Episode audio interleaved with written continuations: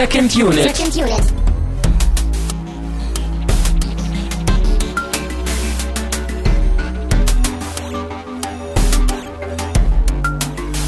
Herzlich willkommen zu einer neuen Ausgabe von Second Unit. Mein Name ist Christian Steiner und ich habe auch in dieser Woche Tamine Mut bei mir. Oh ja. Ist dir schon schwindlig? Äh, es geht, ja. Aber ich möchte jetzt so meinen, meinen Zeigefinger so erheben, ja, wie die Hitchcock-Pose. Hitchcock-Pose ist der erhobene Zeigefinger? glaube, auf den drei Fragezeichen-Kassetten war er mal so abgebildet. Also, da, da war doch auch nur sein Name drauf, oder? Da hat er doch nichts mit zu tun gehabt. Ich, ich weiß auch nicht genau, wie das entstanden ist. Also ich, ich, die drei Fragezeichen basieren ja, glaube ich, auf so einer amerikanischen Vorlage. Mhm. Und ich weiß nicht, ob, ob er da irgendwie um drei Ecken mit involviert war. Es Mhm. könnte sein, aber ich bin mir da echt nicht sicher. Also die deutschen Hörspiele haben natürlich nichts mit Hitchcock zu tun. Inzwischen ist er, glaube ich, auch gar nicht mehr drauf. Das äh, ist irgendwann noch ausgelaufen, diese Lizenz. Aber ich glaube, bis in die frühen 2000er oder so war das, Das glaube ich, ist noch bestimmt so. so wie mit Tom Clancy bei den Videospielen. Der steht ja auch auf ganz vielen Sachen heute noch drauf und hat damit eigentlich auch nie so richtig was zu tun gehabt. Wer ist Tom Clancy? Tom Clancy ist so ein ähm, Spionage, Militär, Thriller, Buchautor. Ähm, Ah, doch, stimmt, den Namen habe ich schon mal gehört, ja. ich weiß auch gar nicht, der garantiert auch irgendwelche Sachen verfilmt worden, aber bei Videospielen so Splinter Cell steht immer Tom Clancy Splinter Cell drauf, hat er glaube ich nie was mit zu tun gehabt. Also es basiert nicht auf irgendwelchen Büchern, aber das knallen hier immer immer irgendwie Aber drauf. klingt gut zusammen, ne? Ja, das äh, ja, ähm, das war's mit äh, in dieser Woche mit, mit unserem äh, drei Fragezeichen Podcast. Ja, ähm, ja. Hat wie immer Spaß gemacht. Äh, nee, wir sind ja hier, um über Vertigo zu sprechen. Hitchcock war ja schon mal eine gute Vorlage, hat ja doch gepasst und auch die. Genau, wir sind nämlich immer noch in den inoffiziellen bester Filmen aller Zeiten Wochen. Nee, Also, nee, nee, nee, nee, bester Film aller Zeiten, nicht Filme. Oh ja, natürlich. Es ist ja Im Grunde muss man auch sagen, eher so Eingehen. Second Unit auf der Suche nach dem besten Film aller Zeiten. das klingt das so wie nach Jäger des, Verlo- des verlorenen Ja, genau Schatzes, sowas oder? meine ich, genau. So ein, Ja. Das ist doch so ein cooler Filmtitel. Du kriegst den Hut auf, ich hol die Peitsche und dann geht's los. Willst du mich, ver- willst du mich verprügeln mit der Peitsche dann? oder? Das äh, hast du jetzt gesagt. Hier, Tabi, du setzt den Hut auf und jetzt. Sag mir endlich, was ist der beste Film aller Zeiten? immer noch The Room. Aua, immer noch The Room. Ich bereue nichts. Ja. Sag meiner Freundin, dass ich sie liebe. Sag Tommy Wiseau, dass ich ihn liebe. ja. Ist das? Egal. Ähm, wir haben schon Spaß, aber wir müssen ja ernst werden. Vertigo, Hitchcock, da wird Ganz nicht ernst, gelacht. ja. Hitchcock hat nie einen Witz gemacht. Nee. Nein, äh, da geht's ernst zur Sache und wir machen das auch wie immer über äh, Umwege. Wir fangen erstmal an mit einem äh, Werbeblock und einer Danksagung oder so ähnlich. Äh, die Jungs von Play Together haben endlich den Liebster Award angenommen. Finally. Ja, und die Fragen beantwortet. So, endlich mal. Danke, Äh, Jungs. Vielen Dank und guckt mal bei denen vorbei, playtogether-podcast.de und ich habe auch deren Fragen in den Kommentaren beantwortet. Das habe ich auch beim Spätfilm gemacht. Äh, Du musst doch deine Massearbeit schreiben, Christian. Du kannst doch nicht dauernd auf irgendwelchen Websites dich hier, auf irgendwelchen dubiosen Websites dich rumtreiben und da irgendwelche Fragen beantworten. weiß, wie das läuft, ne? Bestechung. ähm, So treibst du die Flatterspenden ein hier. Ich merke das schon. Gutes Stichwort, Aha. Bestechung, Flatterschwert. Ja, ich, ja, gut. Ich bin ein guter Handwerker hier im Wir Podcast, müssen ne? Wie ernster werden, Tamino. Ich finde das nicht gut, dass wir hier so viel spaßen. Ähm, und zwar sagen wir Danke an J. Jensen, Leuchti, Oliver Vogel und Anonym zu äh, Citizen Kane war das, glaube ich. Habe ich gar nicht aufgeschrieben. Ich So viele zu Citizen Kane noch? aus. Mhm. Quantum Dude und Jacker zu Possession. Nee, Quatsch, nicht zu Citizen Kane, zu Birdman. Ich wollte gerade sagen, Birdman ja, haben wir letzte ja Woche das geguckt. Birdman macht Sinn, ja. Meine Güte. Was ist denn los mit dir hier? Das Problem ist auch Flatter. Da ist irgendwie, äh, die, die Notifications sind irgendwie kaputt. Die Notifications. Die Notifikationen sind kaputt. Deswegen musste ich mir das alles zusammensuchen und dann habe ich vergessen, welcher Film das war. Äh, Quantum Dude und Jacker zu Possession. Jacker hat mit dir auch noch ein wenig diskutiert in den Kommentaren, was ich wie immer sehr schön finde. Äh, man hat versucht, sich Mhm. gegenseitig zu überzeugen, was nicht so ganz geklappt hat, aber, Zum ersten Mal hat es nicht geklappt bei uns, ja. aber ich finde es gut. Jacker hat den Film zweimal geguckt und, und erst dann auch bei uns äh, mitdiskutiert. Und, ja, und den äh, immer noch nicht verstanden. Nee, aber naja. äh, wir wurden anonym bespendet, glaube ich, zu 12 Monkeys und äh, Oh. Leuchti hat uns nochmal zu Garden State was in die Dose gepackt. Naja. Naja. Blindes Huhn findet auch Aber, mal. wie gesagt, immer schön, ne, wie die alten Sachen noch rausgekramt werden hier. Das tun wir Aber auch. ich, ich mag das aber wirklich. Ich finde das immer cool, wenn ich dann, also wenn man weiß, dass da doch ab und zu noch mal ein paar Leute so durch, durch die alten Folgen durchgehen, ne, so Ja. vor ein, zwei Jahren und mal, also 12 Monkeys, der ist doch richtig lange her. Das war doch auch einer, war das nicht sogar noch im ersten Jahr, als wir den geguckt haben? mhm. Ich glaube so im 30er-Bereich sogar, Episode 30, genau, also das ist ja 32 schon so. über, über zwei Jahre her dann. Also da, Müsste ich auch mal wieder hören. Löblich, löblich, ja. Ja, ja. Da wühlt man sich durch die alten Schinken. So wie Haben wir, wir das auch auch gemacht. machen, ja. Ähm, kommst du hier oder muss ich daran? An den Flaschenöffner. Ja, es ist, äh, wir sind so, ja, sehr gut. Wir sind so gut vorbereitet. Ach so. Ja, weil, ja. was ist hier heute los, Tamino? Dieser Hitchcock hat uns auch echt äh, durcheinander gebracht. Ähm, wir äh, probieren mal wieder eine Fritz-Cola. Aber es ist ja, ne, heute ist es ja erlaubt, weil wir ja auch versuchen, unsere Lieblingsgetränke jetzt hier in die Sendung zu holen. Ja. Und das ist deine Lieblings-Cola inzwischen, oder wie war das? Ja. Also, Also, die, die, Pepsi Die, Max ist abgelöst worden, so. genau, und deswegen trinken Mhm. wir sie, weil Vertigo hat ja äh, Citizen Kane abgelöst äh, bei dieser Zeitschrift Sight and Sound und der besten Liste, die dort geführt wird von Kritikern und ich glaube von Regisseuren. Da gibt es irgendwie zwei Listen mittlerweile. Und äh, ich glaube, bei den Kritikern, ich glaube, bei der Kritikerliste ist es mittlerweile Vertigo. Die letzte Umfrage war 2012 und deswegen, wir haben es jetzt amtlich mit Brief und Siegel. Citizen Kane ist Müll, ist jetzt Mhm. nach 50 Jahren nur noch der zweitbeste Film aller Zeiten. Wir haben jetzt einen neuen besten Film aller Zeiten und das ist Vertigo. Genau, der ja quasi gerade erschienen ist. Ja, fast. Ja. Aber ich Ähm, muss sagen, also diese Fritz Cola ist wirklich klasse. Also, dass du diese Pepsi Max da überhaupt, dass das für dich da so knapp war. Ich weiß nicht, ob das die Vanilla Coke für mich schlägt, aber es ist also, also wirklich so eine eisgekühlte Fritz Cola in der Flasche aus dem Kühlschrank, wie jetzt hier bei dir. Also, ist schon klasse. Ja, das sind, Das ist so ein bisschen Kino-Feeling für mich sogar. Also, das sind die in Flaschen gefüllten Momente, die man so hat im Leben, weißt du? So, genau. Und. Cut. Ja. So, der Werbespot ist im Kasten. ähm, gut, aber wir wollten ernst werden, denn ähm, Hitchcock, darauf können wir uns einigen, verdient jede Menge Respekt. Ich glaube, wir äh, sind aber nicht unbedingt Fans des äh, guten Nee. Herrn. Also erstmal ganz kurz nochmal, äh, wir haben ja heute Vertigo geguckt und wir spoilern Vertigo, weil sonst wird es schwierig, über einen Mystery-Film zu reden, wenn man den nicht spoilert. Ja. Aber äh, dennoch werden wir uns bemühen, ich hoffe auch mehr als nur bemühen, äh, keine anderen Hitchcock-Filme zu spoilern, weil da glaube ich bei fast jedem äh, das auch möglich ist, da gut was zu spoilern.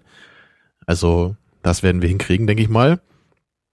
Ähm, ja, Ja. Hitchcock. Also ich habe halt, ich glaube, wir haben beide recht, ich glaube, die gleichen Filme gesehen von ihm sogar. Ne? Also wir haben, glaube ich, beide Psycho gesehen. Wir haben Mhm. auch schon mal Vertigo geguckt vor heute Mhm. und wir kennen auch Rear Window. Ne? Kennst du Mhm. noch was anderes? Ich glaube nicht. Weil Also ich, ich kenne hier äh, die Vögel. den hast du auch gesehen? Die, also den kenne ich nicht. Wer, wer ist der? The Birds? The Birds, ja. Okay. Den kenne ich nicht. Genau, den habe ich jetzt gerade noch geguckt vor ein paar Tagen. Dann habe ich noch Strangers on a Train geguckt, auch in Vorbereitung. Und ich habe auch vor, ich glaube, das war glaube ich der letzte Film, den ich gesehen hatte, irgendwie vor drei Jahren oder so von Hitchcock, war dieser North by Northwest. Und äh, damit haben wir, glaube ich, auch so die meisten der der ganz hochgelobten Klassiker von ihm abgedeckt. Mhm. Der hat ja über 50 Filme gemacht, glaube ich, also bis in die 20er zurück, soweit ich weiß. Also da kenne ich halt sonst äh, gar nichts von, auch aus seiner Stummfilmzeit noch. Aber soweit ich weiß, sind da jetzt nicht äh, noch so ganz andere große Meisterwerke dabei. Also vielleicht schon, aber nicht so die Filme, über die so oft gesprochen wird. Also das sind, glaube ich, schon die, die wir jetzt gerade so genannt haben. Und ich für mich kann sagen, dass ich die eigentlich bis auf einen auch alle ganz cool fand. Also da hat mich jetzt keiner so richtig umgehauen, aber ich mochte die eigentlich alle. Nur The Birds, den ich jetzt vor ein paar Tagen gesehen habe, mit dem konnte ich wirklich gar nichts anfangen. Der ist auch äh, recht anders, würde ich sagen, als die anderen Filme von ihm, weil der jetzt nicht so ein Mystery-Film ist. Ne? Da geht's halt nicht irgendwie um ein Verbrechen, was aufgeklärt werden wird, sondern da geht's halt wirklich um diese ja, titelgebende Vogelattacke. Und ich, also, wenn ich da irgendwie so lese, so bester Horrorfilm aller Zeiten und Hitchcock hat es wieder geschafft, ein Meisterwerk zu machen, ist für mich da wirklich absolut unverständlich. So, bei, bei Vertigo kann ich das verstehen, auch wenn ich die Meinung nicht teile, so Rear Window, Psycho, da, da sehe ich so, wo der Klassikerstatus herkommt, ja. Und das ist ganz, ganz wichtig, dass du das nochmal betonst, weil wir senden ja ins Internet und das Internet kennt ja nur Hass oder Liebe. Oha, ja. Und wenn wir jetzt sagen, wir lieben Hitchcock nicht, heißt es ja nicht zwangsläufig, dass wir ihn hassen. Richtig. Und das ich, ich, wie gesagt, ich kann auch bei allen Filmen sogar sagen, so, ich, ich fand die auch nicht nur okay, so, ich mochte die wirklich, so. Ja, also beim ersten Angucken so. fand ich die immer interessant, ich habe da gerne mitgeraten, so quasi, so was wohl rauskommt am Ende. Aber bei The Birds muss ich halt echt sagen, ich fand den Film wirklich total belanglos. Ich, ich, die erste Stunde, da geht's halt wirklich nur darum, ist auch kein großer Spoiler, so dass halt irgendwie so eine kleine Liebesgeschichte irgendwie und, und danach beginnt eben diese Vogelattacke. Also es hatte für mich irgendwie auch nicht so richtig was miteinander zu tun eigentlich, so die beiden Hälften des Films Und äh, gut, von den Effekten, da kann man halt sagen, okay, das stört einen heutzutage, wenn das jetzt ein bisschen gammelig aussieht. Und manche mögen das wahrscheinlich eher, wenn das dann so diese, diese alten Effekte sind. Ich fand's halt jetzt nicht sonderlich angsteinflößend oder was auch immer. Ist halt auch die Frage, ob das sein muss. Aber ich, das war für mich irgendwie so ein Film, ich habe am Ende einfach gedacht, so, so, hä, was sollte das jetzt? So, kamen halt Vögel, die haben Menschen angegriffen, so whatever. Also ich, ich finde die Prämisse einfach irgendwie dämlich. Ich glaube, ich kann da einfach nichts mit anfangen. So, das ist für mich so wie bei The Happening, wenn Pflanzen irgendwie Menschen angreifen. Das, ich finde es irgendwie peinlich. Also, naja, ich meine, wenn ein Regisseur 50 Filme gemacht hat, dann ist wahrscheinlich immer mal irgendein so Film dabei, mit dem man nichts anfangen kann. Und Aber, wie naja. du auch gesagt hast, die Filme sind jetzt auch nicht erst in den letzten äh, zehn Jahren entstanden, sondern die haben eine sehr hohe zeitliche Differenz zu uns und gerade was so ähm, Sehgewohnheiten angeht, ist es schon was Ungewöhnlicheres, so sich diesem Film zu widmen. Würde ich jetzt einfach mal sagen. Also Hitchcock ist zum Beispiel mhm. für mich ein Name, äh, den ich einfach sehr, sehr stark im Studium äh, Medienwissenschaft, Schrägstrich Filmwissenschaft, äh, ja, über den Weg gelaufen bin und, und deswegen auch Vertigo haben wir auch ein bisschen auseinandergenommen und gerade ähm, äh, hatte ich ja, glaube ich, auch schon mal erzählt, dass ich ein Seminar über Brian De Palma hatte, wobei man dann auch viel über Hitchcock reden muss, so, weil da einfach viel, äh, ähm, viele Anleihen sind und, und das macht auch. Und De Palma ist sehr stark, glaube ich, beeinflusst von Hitchcock, ne? Ja, ja, ja, ja, sehr, sehr viele Sachen, bis hin zu einzelnen Shots, bis hin zu einzelnen Details und und und äh, wir werden ja auch viel gleich noch über Blicke und Point-of-View-Strukturen reden und da ist äh, De Palma ja auch sehr wichtig bei. Aber ähm, es macht, es macht mir mehr Spaß, sozusagen Hitchcock zu analysieren, als ihn zu gucken. Um mhm. das mal so auszudrücken. So ein bisschen der Chinatown-Effekt, so, den wir hier auch hatten, glaube ich. Ja, ne? also das ist mehr die intellektuelle Auseinandersetzung damit und die Analyse und Beobachtung und, und Blick ins Detail und das, das, ähm, ja, weiß ich nicht, ist vielleicht schon fast der Spoiler der Diskussion. Ich glaube, ich bin eher begeistert von einem Handwerker Hitchcock als von einem Künstler Hitchcock. Um vielleicht auch deinen, deinen Begriff mhm. äh, zu benutzen. Also, Steile These schon mal, finde ich gut. Ja. Ich gut. Da, Damit muss man ja, glaube ich, anfangen, um ja, ja, Leute irgendwie bei Stange zu halten. Genau, da, da kommen wir dann am Ende wieder hin, würde ich sagen. Und dann, mir, mir ist es halt auch, also mir ist es auch sehr schwer vorzustellen, wie man so richtige Begeisterung empfinden kann, wenn man so einen Hitchcock-Film guckt. So, ich kann mir sehr gut vorstellen, dass man das auch lieber mag als ich, wenn man eben mehr Spaß so an Krimis und Mystery-Filmen hat. Aber jetzt echt so, so eine emotionale Involviertheit dabei zu verspüren, das ist für mich jetzt doch irgendwie ziemlich unvorstellbar dabei. Hätten wir mal Stefan ähm, noch dabei, wenn der nicht in den Süden gezogen wäre, dann äh, hätten wir uns von ihm Hitchcock Zu den Vögeln lassen. in den Süden, ja. ähm, gut, aber worum geht's bei Vertigo? Ich weiß gar nicht, hätte ich mal nachgucken können, weißt du, wie der auf Deutsch heißt? Heißt auf Deutsch auch Vertigo? Der heißt auch Vertigo, ja. Okay. Es kann sein, dass der irgendeinen so bescheuerten Untertitel noch hat. Also, weil der Film ist von 58, der muss doch irgendeinen so ganz komischen deutschen Titel eigentlich haben. Ich glaube, der hat wirklich irgendeinen so Bindestrich. Die Höhenangst. Nee, es Die ist noch irgendwas komischeres, glaube ich. Irgendwas, Ferguson. Ich, ich, äh, ja, ich, ich komme aber nicht drauf. Ich, ich, ich glaube, er hat einen komischen Untertitel, aber wer okay. weiß. ähm, ja, und es geht um, um Johnny, ne? Unseren Hauptcharakter. Ah, das ist so schön. John Scotty Ferguson steht in der IMDb. Aber ja, du darfst auch, auch Johnny. Johnny. Er wird auch Johnny genannt im Film teilweise. Ne? Er wird Johnny oder Scotty genannt. Ich meine, wenn ein Mensch in San Francisco lebt und Johnny heißt, dann sind wir halt wieder bei The Room und da komme ich halt favorite customer. ja. Und, es gibt doch eine ähm, Blumenszene. Im, ist, also im Blumenladen? Also The Room ist auch von Hitchcock beeinflusst, glaube ich. Der ja. war auch von Citizen Kane beeinflusst. Das ist jede Woche hier. Naja, jedenfalls äh, dieser dieser Johnny oder John oder was auch immer. Einigen wir uns auf einigen wir uns auf Scotty? Oder du sagst Johnny, ich sag Scotty, dann weiß man ab jetzt, wer gemeint ist. Wenn wir in dem Tempo weitermachen, werden wir nicht fertig heute, ja. Gut, hier sage ich Captain Kirk. Ja, wie wär's damit? Okay. so, also Scotty ist bei der Polizei gewesen, ja hat aber durch einen traumatischen Vorfall, bei dem einer seiner Kollegen gestorben ist und er fast vom Dach gefallen wäre, mit starker Höhenangst zu kämpfen, ne, daher auch der Titel des Films. Und das hat dann dazu geführt, dass er seinen Dienst quittiert hat. Ich weiß gar nicht, was er jetzt überhaupt macht. Macht er überhaupt irgendwas anderes? Nee, er will ja eigentlich in Rente gehen. Aber er wird ist ja schon so alt, echt? Ich weiß das gar nicht, ja. Ich hätte ihn jetzt so auf Mitte 40 geschätzt. Meinst du, der ist älter? Oder der Charakter? In, in Wirklichkeit war er, glaube ich, knapp 50, Ende 40. Also wollte er Frührentner werden. Naja. Naja, hat so gut verdient als Polizist. Naja, was auch immer. Jedenfalls wird das nichts mit seinem Ruhestand, denn ein alter Freund von ihm bittet ihn so privat, ne, dass er seine Polizeiskills nochmal auspackt und seine Frau beschattet, also dessen Frau, weil er nämlich Angst hat, dass sie sich möglicherweise was antut. Da gibt's so seine Theorie, dass äh, möglicherweise so ein so ein Geist von so einer Verstorbenen von vor 100 Jahren irgendwie so sich nach und nach seiner Frau bemächtigt, ja, und dann möglicherweise dazu führt, dass ihr irgendwas passiert. Mhm. Ja, deswegen beschattet der Scotty sie dann. Und das Ganze scheint sich auch so langsam zu bewahrheiten. Ne? Soll irgendwas ist mit ihr.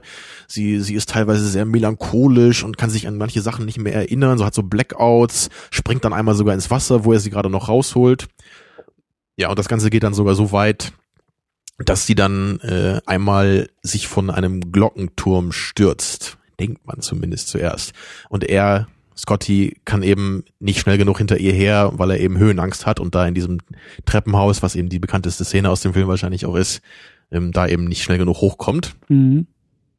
So, das ist dann so der Höhepunkt des Films und danach geht's aber noch ein bisschen weiter.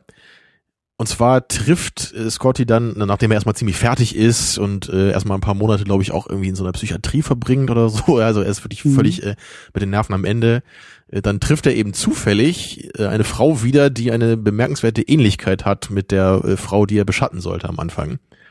Die Frau, und, die er beschatten sollte, heißt Madeleine. Die Frau, die er mhm. später trifft, ergibt sich aus als Judy. Genau, die hat eine andere Haarfarbe, trägt ganz andere Sachen, aber er hat halt irgendwie das Gefühl, ne, dass das eben eine und dieselbe Frau ist. So. Und ja, er konfrontiert sie dann so ein bisschen und die beiden haben dann wieder so ein bisschen so eine Liebelei, was sie auch vorher schon hatten, das habe ich gar nicht erwähnt. Also die beiden haben sich bei dieser Beschattung dann auch so ein bisschen ineinander verliebt. Ja, und am Ende kommt dann eben wirklich raus, so ganz am Ende, dass es wirklich diese Frau war, und nämlich der, der Auftraggeber von Scotty das Ganze nur inszeniert hat, weil er einfach einen Zeugen haben wollte, als er seine wirkliche Frau, die man nie gesehen hat im Film vorher, von diesem Turm da gestürzt hat. Ja. Das heißt, er hat im Grunde schon oben gewartet, seine Frau war betäubt, er hat sie dann vom Dach geschmissen, dann hat Scotty das eben gesehen und danach ist die andere, also die Frau, von der wir dachten, dass sie die Frau wäre, ne, die Madeleine, sie ist dann eben untergetaucht, sie war halt nur eine Schauspielerin ja, und das kommt dann am Ende eben alles raus, als er sie konfrontiert, als er mit ihr zusammen wieder zu diesem Glockenturm fährt. Und äh, dann haben wir dieses etwas merkwürdige Ende, was du auch gesagt hattest, ne, wo man, dann sind die beiden oben auf dem Turm, die haben noch so eine energische Konversation und dann plötzlich taucht da so eine Gestalt aus dem Schatten auf und das sieht man, also man sieht nur erst so eine schattige Silhouette, das ist dann so eine Nonne und sie sagt irgendwie nur so, ja, ich habe Stimmen gehört und das führt dann dazu, dass äh, die Dame, äh, wie heißt die nochmal die andere, nicht Madeleine, sondern Judy. Judy dann, genau. Dass sie sich so erschreckt, dass sie dann wirklich vom Glockenturm fällt. Und das ist dann so die letzte Einstellung des Films. Ja, sehr dramatische Erlebnisse auf jeden Fall für den Scotty, weil dauernd Leute in seiner Umgebung sterben und er nichts dagegen machen kann. Ja, über Scotty werden wir auch gleich noch ein bisschen sprechen. Ähm, ich kann jetzt nicht aufhören, an Star Trek zu denken. Wenn wir Scotty sagen. Ja, wenn wir Scotty sagen Star Trek, wenn wir Johnny sagen The Room, wir können uns hier irgendwie. Ja, ja, hm. Ähm, geht nicht. Geht nicht anders. Äh, Alfred Hitchcock hat das Ganze inszeniert, ähm, basiert, glaube ich, irgendwie auf einem französischen Buch. Das war auch am Anfang Ja, wurde eingeblendet, ja. Ähm, über Hitchcock werden wir am Ende noch ein bisschen sprechen. James Stewart spielt eben den erwähnten John Johnny Scotty Ferguson und Kim Novak spielt Madeleine Elster und später ist sie dann ja Judy. Und der Barton. James Stewart, der war ja auch bei, bei Rear Window in der Hauptrolle. Ne? Yep. Hat er sonst auch noch irgendwo eine Hauptrolle gespielt? Hat er nicht auch bei North by Nord Northwest mitgespielt? Das kann sogar auch sein, ja. Ich glaube, dass er da auch noch dabei war. Jetzt, wo du es sagst, ich glaube schon, ja. Mhm. Und äh, du meintest doch eben noch hier, der, der, der Vertigo sei wohl recht stark gefloppt damals, obwohl ja Hitchcock sonst, glaube ich, immer äh, recht gute Einspielergebnisse so erzielt hatte. Mhm. Und, und äh, dann wurde anscheinend James Stewart dafür ver verantwortlich gemacht, so ein bisschen, oder wie war das? Ja, Hitchcock hat wohl ihn verantwortlich gemacht, weil Stewart doppelt so alt war wie Kim Novak, die ja eben ähm, diese Madeleine gespielt hat und eben so diese ganze Liebes, äh, Liebelei äh, wohl nicht äh, funktionieren würde, meinten, glaube ich, auch die Kritiker irgendwie damals und, und also die Liebesgeschichte halt nicht glaubhaft war und dann wurde halt natürlich irgendwie mit dem Finger gezeigt mhm. und, und, und ich glaube, Hitchcock meinte wohl auch, dass Kim Novak irgendwie miscastet war und er war wohl nicht so zufrieden mit dem, was, was, was aus dem Film unmittelbar nach Release äh, wurde. Und ja, jetzt irgendwie mehr als 50 Jahre später sitzen wir da und sagen. Ist äh, es doch der beste Film aller Zeiten ja. gewesen. Ja, wer hätte das ahnen können? Ja, aber auch wieder so eine Geschichte, ohne jetzt vorwegzugreifen, ne? Citizen Kane war es ja, war es ja ähnlich. Anscheinend müssen das solche Filme haben, ne? Die müssen ja. immer irgendwie erstmal floppen, alle müssen die hassen ja, und dann können die irgendwann und dann einstimmig zum kommen. besten Film aller Zeiten gewählt Dann müssen die Experten kommen und die wissen es dann besser. ähm, ja, ähm, auch nochmal als Erinnerung oder als Anlehnung oder Anspielung an Citizen Kane. Ich glaube, wir werden auch hier nicht so intensiv über den Film sprechen, sondern auch äh, am Ende Genau, also über den Film selbst, und, ne? genau. Sondern wir, wir können halt nicht so viele Aspekte, glaube ich, rausnehmen, weil wir einfach beide eben, wir, kennen uns auch nicht so gut aus mit Hitchcock, wir, wir sind einfach auch nicht so die großen Fans. Ja. Und ich, ich kann jetzt auch nicht irgendwie 20 Szenen aus dem Film rauspicken und sagen, boah, diese Szene war so unglaublich gut und diese Szene war noch besser. Also ein paar Momente gibt's auf jeden Fall, die ich gut fand. Aber ich muss halt doch ganz ehrlich sagen, also so am Anfang hat der Film für mich eigentlich eine ganze Menge Längen und am Ende dann auch wieder. So, Es ist da, einfach da sind was immer anderes. Wenn wir über Donnie Darko und Possession reden, dann sind das Filme, die uns irgendwie nah am Herzen sind und Leidenschaft, glaube ich, auch in der Diskussion durchkommt. ja, Äh, Filme wie Vertigo, Citizen Kane äh, sind einfach Filme, die die müssen wie wir uns gesagt, selber hier auch im Podcast bleiben. erstmal so ein bisschen erschließen Genau. dann, ne? Da haben wir nicht so das Vorwissen, die haben wir halt nicht hundertmal gesehen, kennen die in- und auswendig so, das Aber Naja. lass uns das mal versuchen. kann ja trotzdem produktiv werden. Lass uns das mal versuchen. Und ich würde an allererster Stelle, damit wir es hinter uns haben, weil wir, glaube ich, gar nicht so intensiv drüber reden wollen, dieser Vertigo-Effekt, der benutzt wurde in dem Film, der ja legendär ist, der heute irgendwie immer noch zitiert wird. Der sieht auch heute immer noch klasse aus, finde ich. Also genau, das, ist, ähm, das fängt ja schon im, im, im Intro an. Sagt, Ja. du warst sehr erstaunt, dass es da auch schon ja, das vorkam. wusste ich gar nicht mehr. Nee, ich dachte wirklich, dass das in der Mitte des Films wirklich in diesem Treppenhaus so als einziges Mal gezeigt wurde. So, so als äh, großer Höhepunkt des Films. Aber nee, gleich das am schon am Anfang, Anfang. sehen wir das auch schon mal, als er da an dieser Regenrinne hängt und dann so nach unten schaut und da gibt's Ich mein- auch diesen Effekt. Ich meine, beim Treppenhaus funktioniert es einfach am besten, weil die Architek Architektur ja so, Mhm. so grandios ist. Also Klar. die hilft ja eben auch, weil dieser Effekt ist ja eben, ähm, kommen wir nachher auch noch, ne, es geht ja viel um Blicke und in dem Moment, wo eben Scotty ähm, ja Punkte erreicht, die halt irgendwie hoch gelegen sind und er halt runterschaut und wir dann sozusagen aus seinem Blick oder mit seinem Blick auch nach unten schauen, äh, gibt es halt diesen Schwindeleffekt, der eben äh, mit der Kamera, glaube ich, so gemacht wurde, dass ich glaube, die Kamera, wie war das? Die Kamera fährt, glaube ich, nach hinten und der Zoom geht nach vorne, Ich glaube, so war das, ja. ne? Oder andersrum, auf jeden Fall diese, diese entgegengesetzte Richtung von Fahrt der Kamera und Zoom der Linse. Die erzeugt halt so ein, ja, wie soll man es nennen? Wie, ja, der, den Schwindeleffekt, wie so eine Art Tiefeneffekt, obwohl die Leinwand ja immer noch ja. zweidimensional Nenn ihn doch den Vertigo-Effekt. Ein, ein sehr guter Vorschlag, ja. Ja. Und du meinst doch, glaube ich, dass sie das in der Mitte des Films dann in diesem Treppenhaus so gemacht haben, dass sie das wirklich irgendwie so seitlich gefilmt haben und das Treppenhaus so ein Modell ist, ne?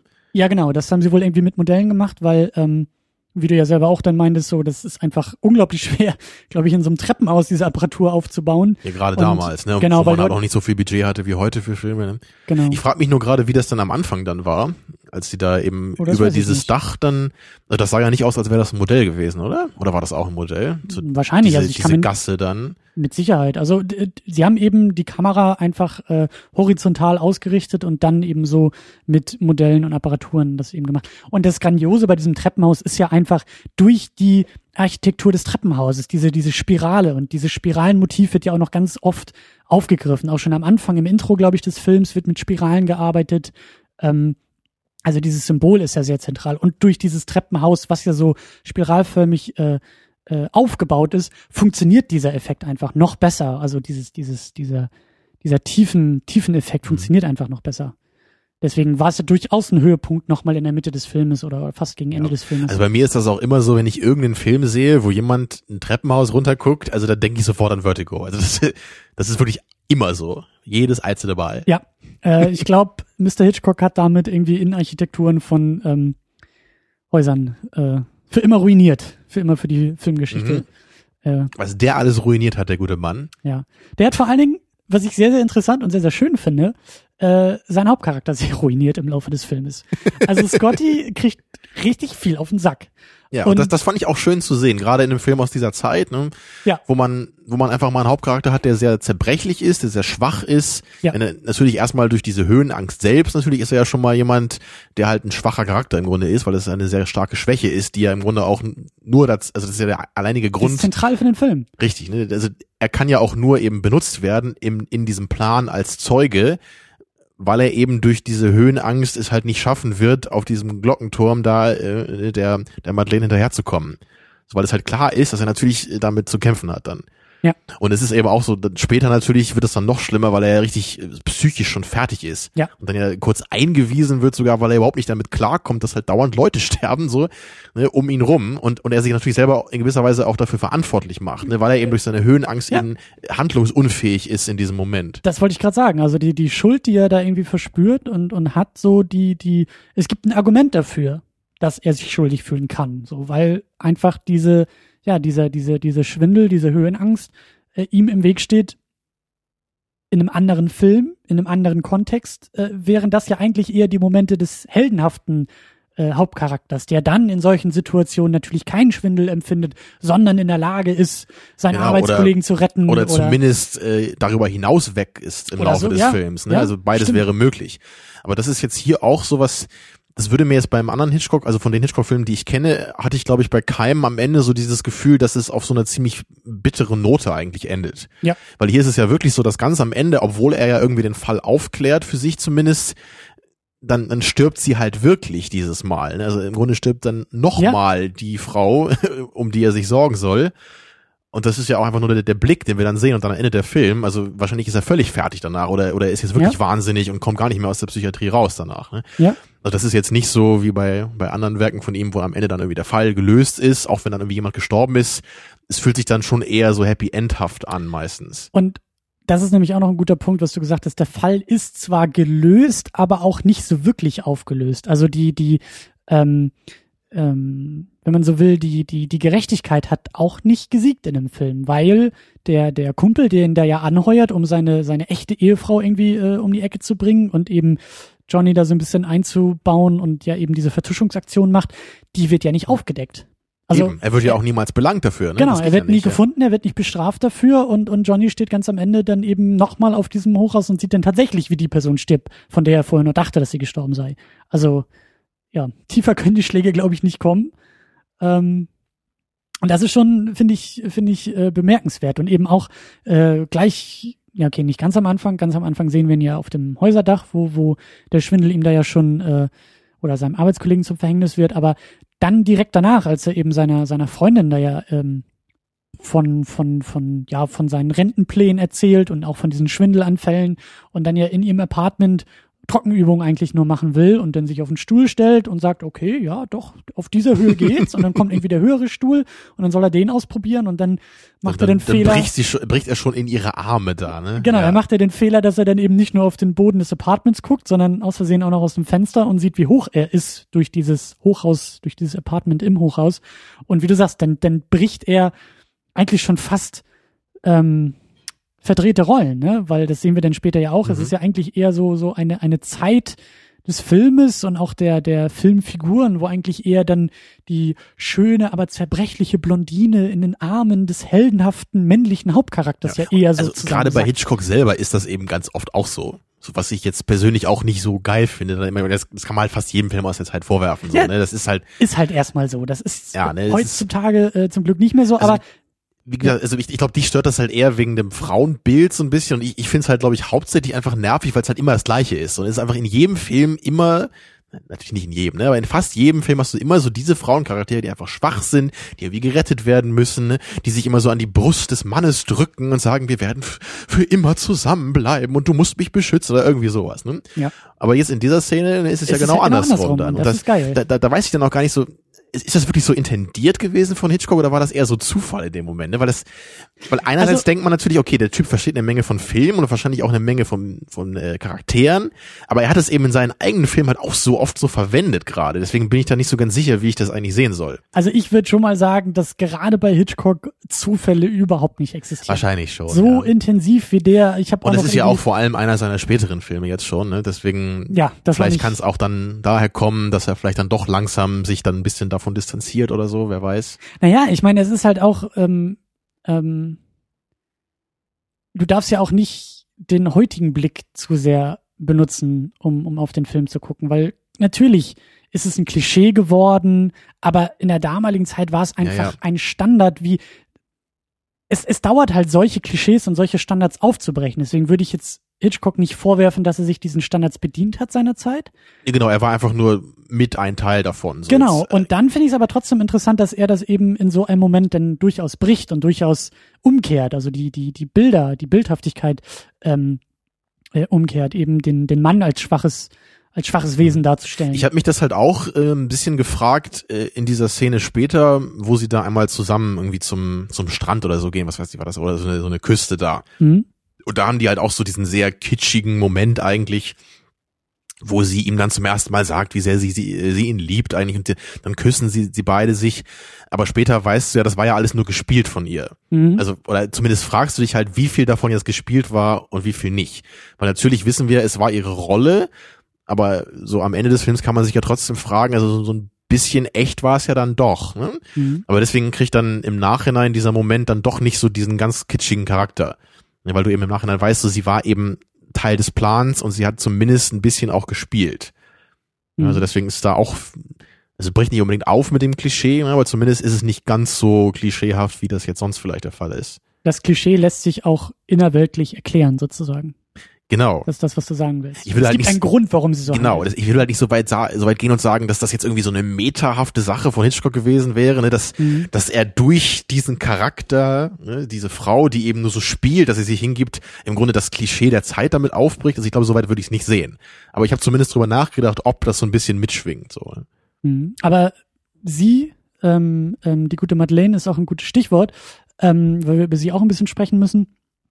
Ähm, und das habe ich auch äh, im Studium teilweise dann, dann gemacht und, und intensiver auch analysiert, wie sie eingeführt wird und wie sie dargestellt wird. Da gibt es durchaus ein paar Momente, ähm, die sehr schön gemacht sind, sehr, sehr technisch auch sehr gut gemacht sind, ähm, weil ihre Rolle in der Geschichte ja zum, zum Anfang noch einen zweifelhaften Status hat. Ähm, sie wird ja indirekt eingeführt über diesen Kumpel, der ja erstmal nur von ihr erzählt und ja diese, mhm. diese ja, wie, wie, wie du es gesagt hast, so diese, diese Geistergeschichte ja irgendwie andeutet. Damit pflanzt er ja den Gedanken bei Scotty. Ich auch wenn da, er sich davon distanziert. Ich muss da auch echt mal sagen, ich finde das eigentlich ziemlich cool, so eine, also so eine Einführung von Charakteren. Das, das, das hatten wir bei Birdman ja auch so ein bisschen, was du meintest, so mit Edward ja. Nortons Charakter, mit dem Mike Shine. Also du hörst halt erstmal nur was von dem Charakter und dann, dann siehst du ihn irgendwann zum ersten Mal. Das, das hat halt immer was ganz Besonderes. Und ich meine, das Paradebeispiel ist halt Apocalypse Now, weil da ja. über den ganzen Film wird halt immer und immer weiter dieses Mysterium von, von Marlon Brando da eben gesponnen. Ne? Und ganz am Ende siehst du ihn dann endlich mal. Vorher hast du mal so ein paar Bilder gesehen, du hast Geschichten gehört. Das finde ich halt total cool. Ne? So, und, und natürlich ist es hier jetzt nicht bei weitem nicht so in diesem epischen Ausmaß.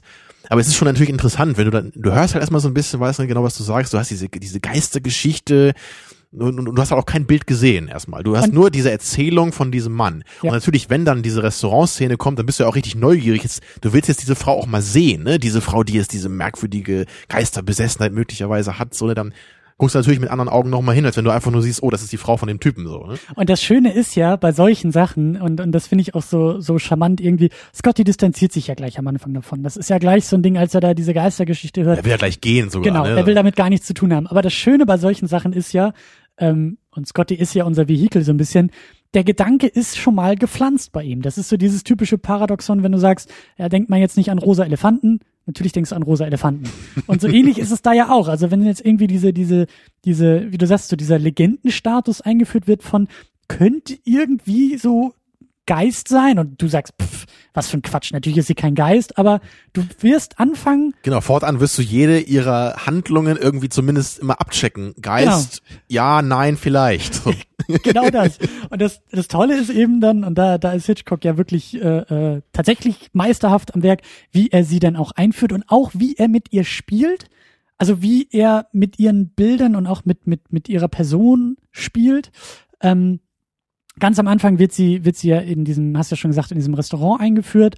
Und da geht's schon los, äh, müssen wir nachher auch noch drüber sprechen, über Blicke. Aber sie wird eigentlich über unmögliche Blickstrukturen eingeführt von Scotty ausgehen. Scotty sitzt an einer Bar, wirft immer mal wieder einen Blick über seine Schulter und hat dann so aus dem aus dem Augenwinkel ja Blick auf dieses auf dieses äh, auf diesen Tisch, wo sie halt glaube ich mit dem Mann tatsächlich auch irgendwie ist und und Scotty soll ja in dieses Restaurant kommen, um dann eben sie das erste Mal zu sehen und sie steht dann ja auf und geht dann ja so auf ihn zu und eigentlich steht sie dann in seinem Rücken und die Art und Weise, wie er sitzt und wie Hitchcock dann mit diesen Point-of-View-Strukturen arbeitet, nämlich Shot auf Scotty und wir sehen, Scotty wirft nur einen leichten Blick über die Schulter, dann vermutlich der Gegenschuss, eigentlich aus seiner Perspektive, aber so wie er sie dann sieht, in diesem Profil und mit diesem, mit diesem weißen Licht, was schon fast engelsgleich ihr Gesicht darstellt, das ist eigentlich gar nicht möglich aus seiner Perspektive. So wie er sitzt, wie, er, wie mhm. er vorher eingefangen wird, kann er sie so gar nicht wahrnehmen, wie der Film aber suggeriert, dass er sie wahrnimmt. Das Ganze gibt dem äh, gibt dem Ganzen halt so eine leicht mysteriöse Atmosphäre dabei. Ne? Du, Das- du, du hast so ein leichtes Gefühl von irgendwas stimmt hier nicht so ganz einfach, ne? Weil eben genau wie du sagst, diese diese POV-Struktur mit Shot und Gegenshot so, also wir sehen halt den Reaction-Shot ne, von dem der Blick von Johnny und Mhm. dann sehen wir eben den POV-Shot oder denken wir, dass jetzt der POV-Shot kommt, aber wir sehen dann eben die Aufnahme jetzt im, im Profil zum Beispiel, was was gar nicht geht, so wie sie eben hinter ihm ihm steht. Und das ist, das ist vielleicht dann auch wieder so ein, so ein, so ein schwieriger Punkt, wo man sagt, ähm, weil du dann wieder bei Wirkung auch angekommen bist. Also wir können, was wir auch teilweise gemacht haben, den Film anhalten, zurückspulen, einfrieren, genau drauf gucken, genau drüber diskutieren. Und das ist eine Sache, die wir halt im Studium so machen. Und so äh, gehe ich halt gerne mit Hitchcock um. So gehe ich gerne in seine Filme rein. Natürlich ist es eine ganz andere Sache, als irgendwie im Kino zu sitzen oder im, im, am Filmeabend. bitte! Ja, und, und weißt du, da, bei solchen Sachen ist halt immer die Frage, wie bewusst nehmen wir das wirklich wahr? Und wie können wir denn im Moment auch so darüber reflektieren? Ist ja nicht so, dass du da sitzt und sagst, ah, da ist aber ein POV-Shot, der jetzt aber überhaupt nicht funktioniert und deswegen ist aber das jetzt folgendes. Genau, also der Punkt sollte natürlich eher sein, dass du hoffentlich unterbewusst vielleicht eher einfach dieses Gefühl transferiert bekommst, Ja. dass das einfach alles nicht so ganz stimmt. Also ich denke mal, so sollte die Szene am besten funktionieren. Dann. Und das ist, glaube ich, so der Punkt, äh, kann ich, kann ich von mir aus jetzt gar nicht so sehr sagen, aber ich glaube, du kannst sehr gut von dir aus sagen, dass das bei dir gar nicht so sehr funktioniert, oder? Weil dieses ist so ein Thema, was wir nachher noch aufgreifen wollen, aber dieses Suspense und dieses Spannungsding irgendwie ist ja eine Sache, die du bei Hitchcock gar nicht so sehr spürst oder wahrnimmst. Tja, das, ich meine, das liegt natürlich auch wieder an der Zeit, aus der der Film, äh, aus der der Film kommt.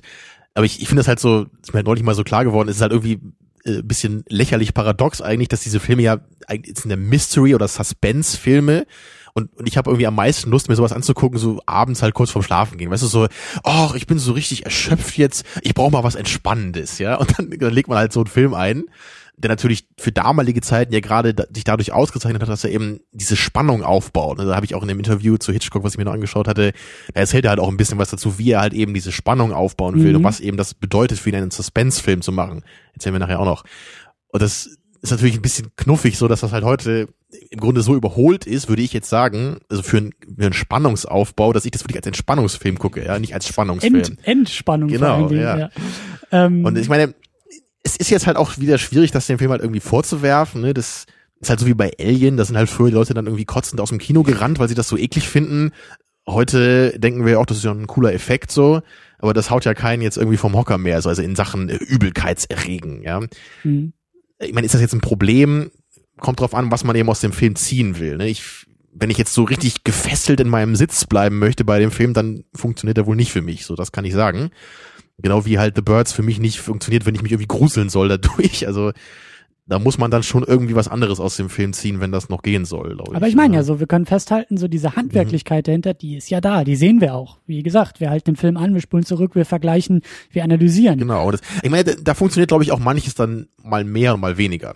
Also was ich zum Beispiel sehr, sehr gut fand, war diese eine Szene später im Wald. Ja. Ne, Da gehen sie dann ein bisschen Ich spazieren. mein, das ist, das ist ja auch eine Sache, da, das adressiert Hitchcock ja auch direkt. Das, was wir gerade äh, geschildert haben, war ja ein, eine sehr indirekte Art und Weise. Da gibt's noch mehr Sachen von, da, da gehen wir gleich auch noch drauf ein, dass Hitchcock auch äh, sehr stark im Detail arbeitet, Dinge, die du, Mhm. wie du sagst, im Glücksfall unterbewusst wahrnimmst und noch nicht mal merkst, dass da irgendwas nicht stimmt, aber irgendwie soll da was mit dir passieren. Und dann gibt's die Sachen, da zeigt er mit dem Finger drauf. Und da wird's auch im Film verhandelt, in der Geschichte verhandelt. Äh, noch, noch vor dem Wald, den du, den du gleich schildern willst, ähm, verfolgt er sie ja irgendwie ins Hotel, wo sie übernachtet. Und er kommt ja an, also er verfolgt sie, sieht, wie sie ins Hotel geht. Er geht auch ins Hotel und fragt, wo ist die äh, blonde Dame hingegangen, die ich gerade gesehen habe. Und heißt es, hier ist nie eine blonde Dame gewesen. Ist sie vielleicht doch ein Geist? Und dann guckt er nach draußen und ihr Auto ist weg. Wo ist sie hin? Solche Geschichten. Und eben Mhm. auch das, das Ding im Wald, wo sie auch verschwindet.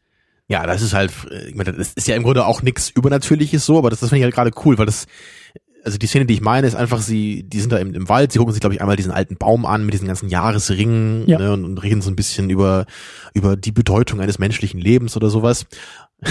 Schön, wie ich das so abfällig sage eigentlich, oder? Oder reden sie, über, reden sie über, über die Bedeutung des menschlichen Lebens oder irgend so ein Blabla, ne, genau.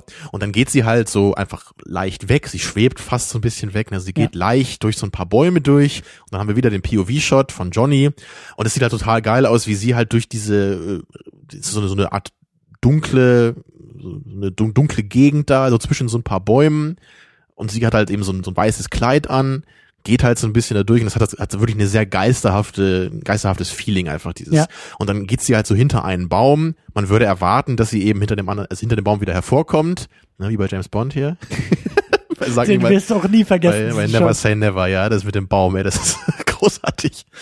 Naja, und hier kommt sie dann eben nicht hinter der Baum hervor und Johnny ist natürlich ein bisschen verwirrt, denkt, oh mein Gott, ne, ist jetzt wieder, ist sie jetzt verschwunden mhm. oder so? Und dann geht er hin und sie, sie lehnt halt einfach an den Baum dahinter. Also es ist ja nichts äh, Unerklärliches oder so, aber durch die Visualität dieser Szene wird es einfach nur suggeriert. Ja. Und das ist, glaube ich, eher das, was ich mag. Einfach das, das fühlt sich für mich ein bisschen ehrlicher an, weil da im Grunde, da ist eigentlich nix.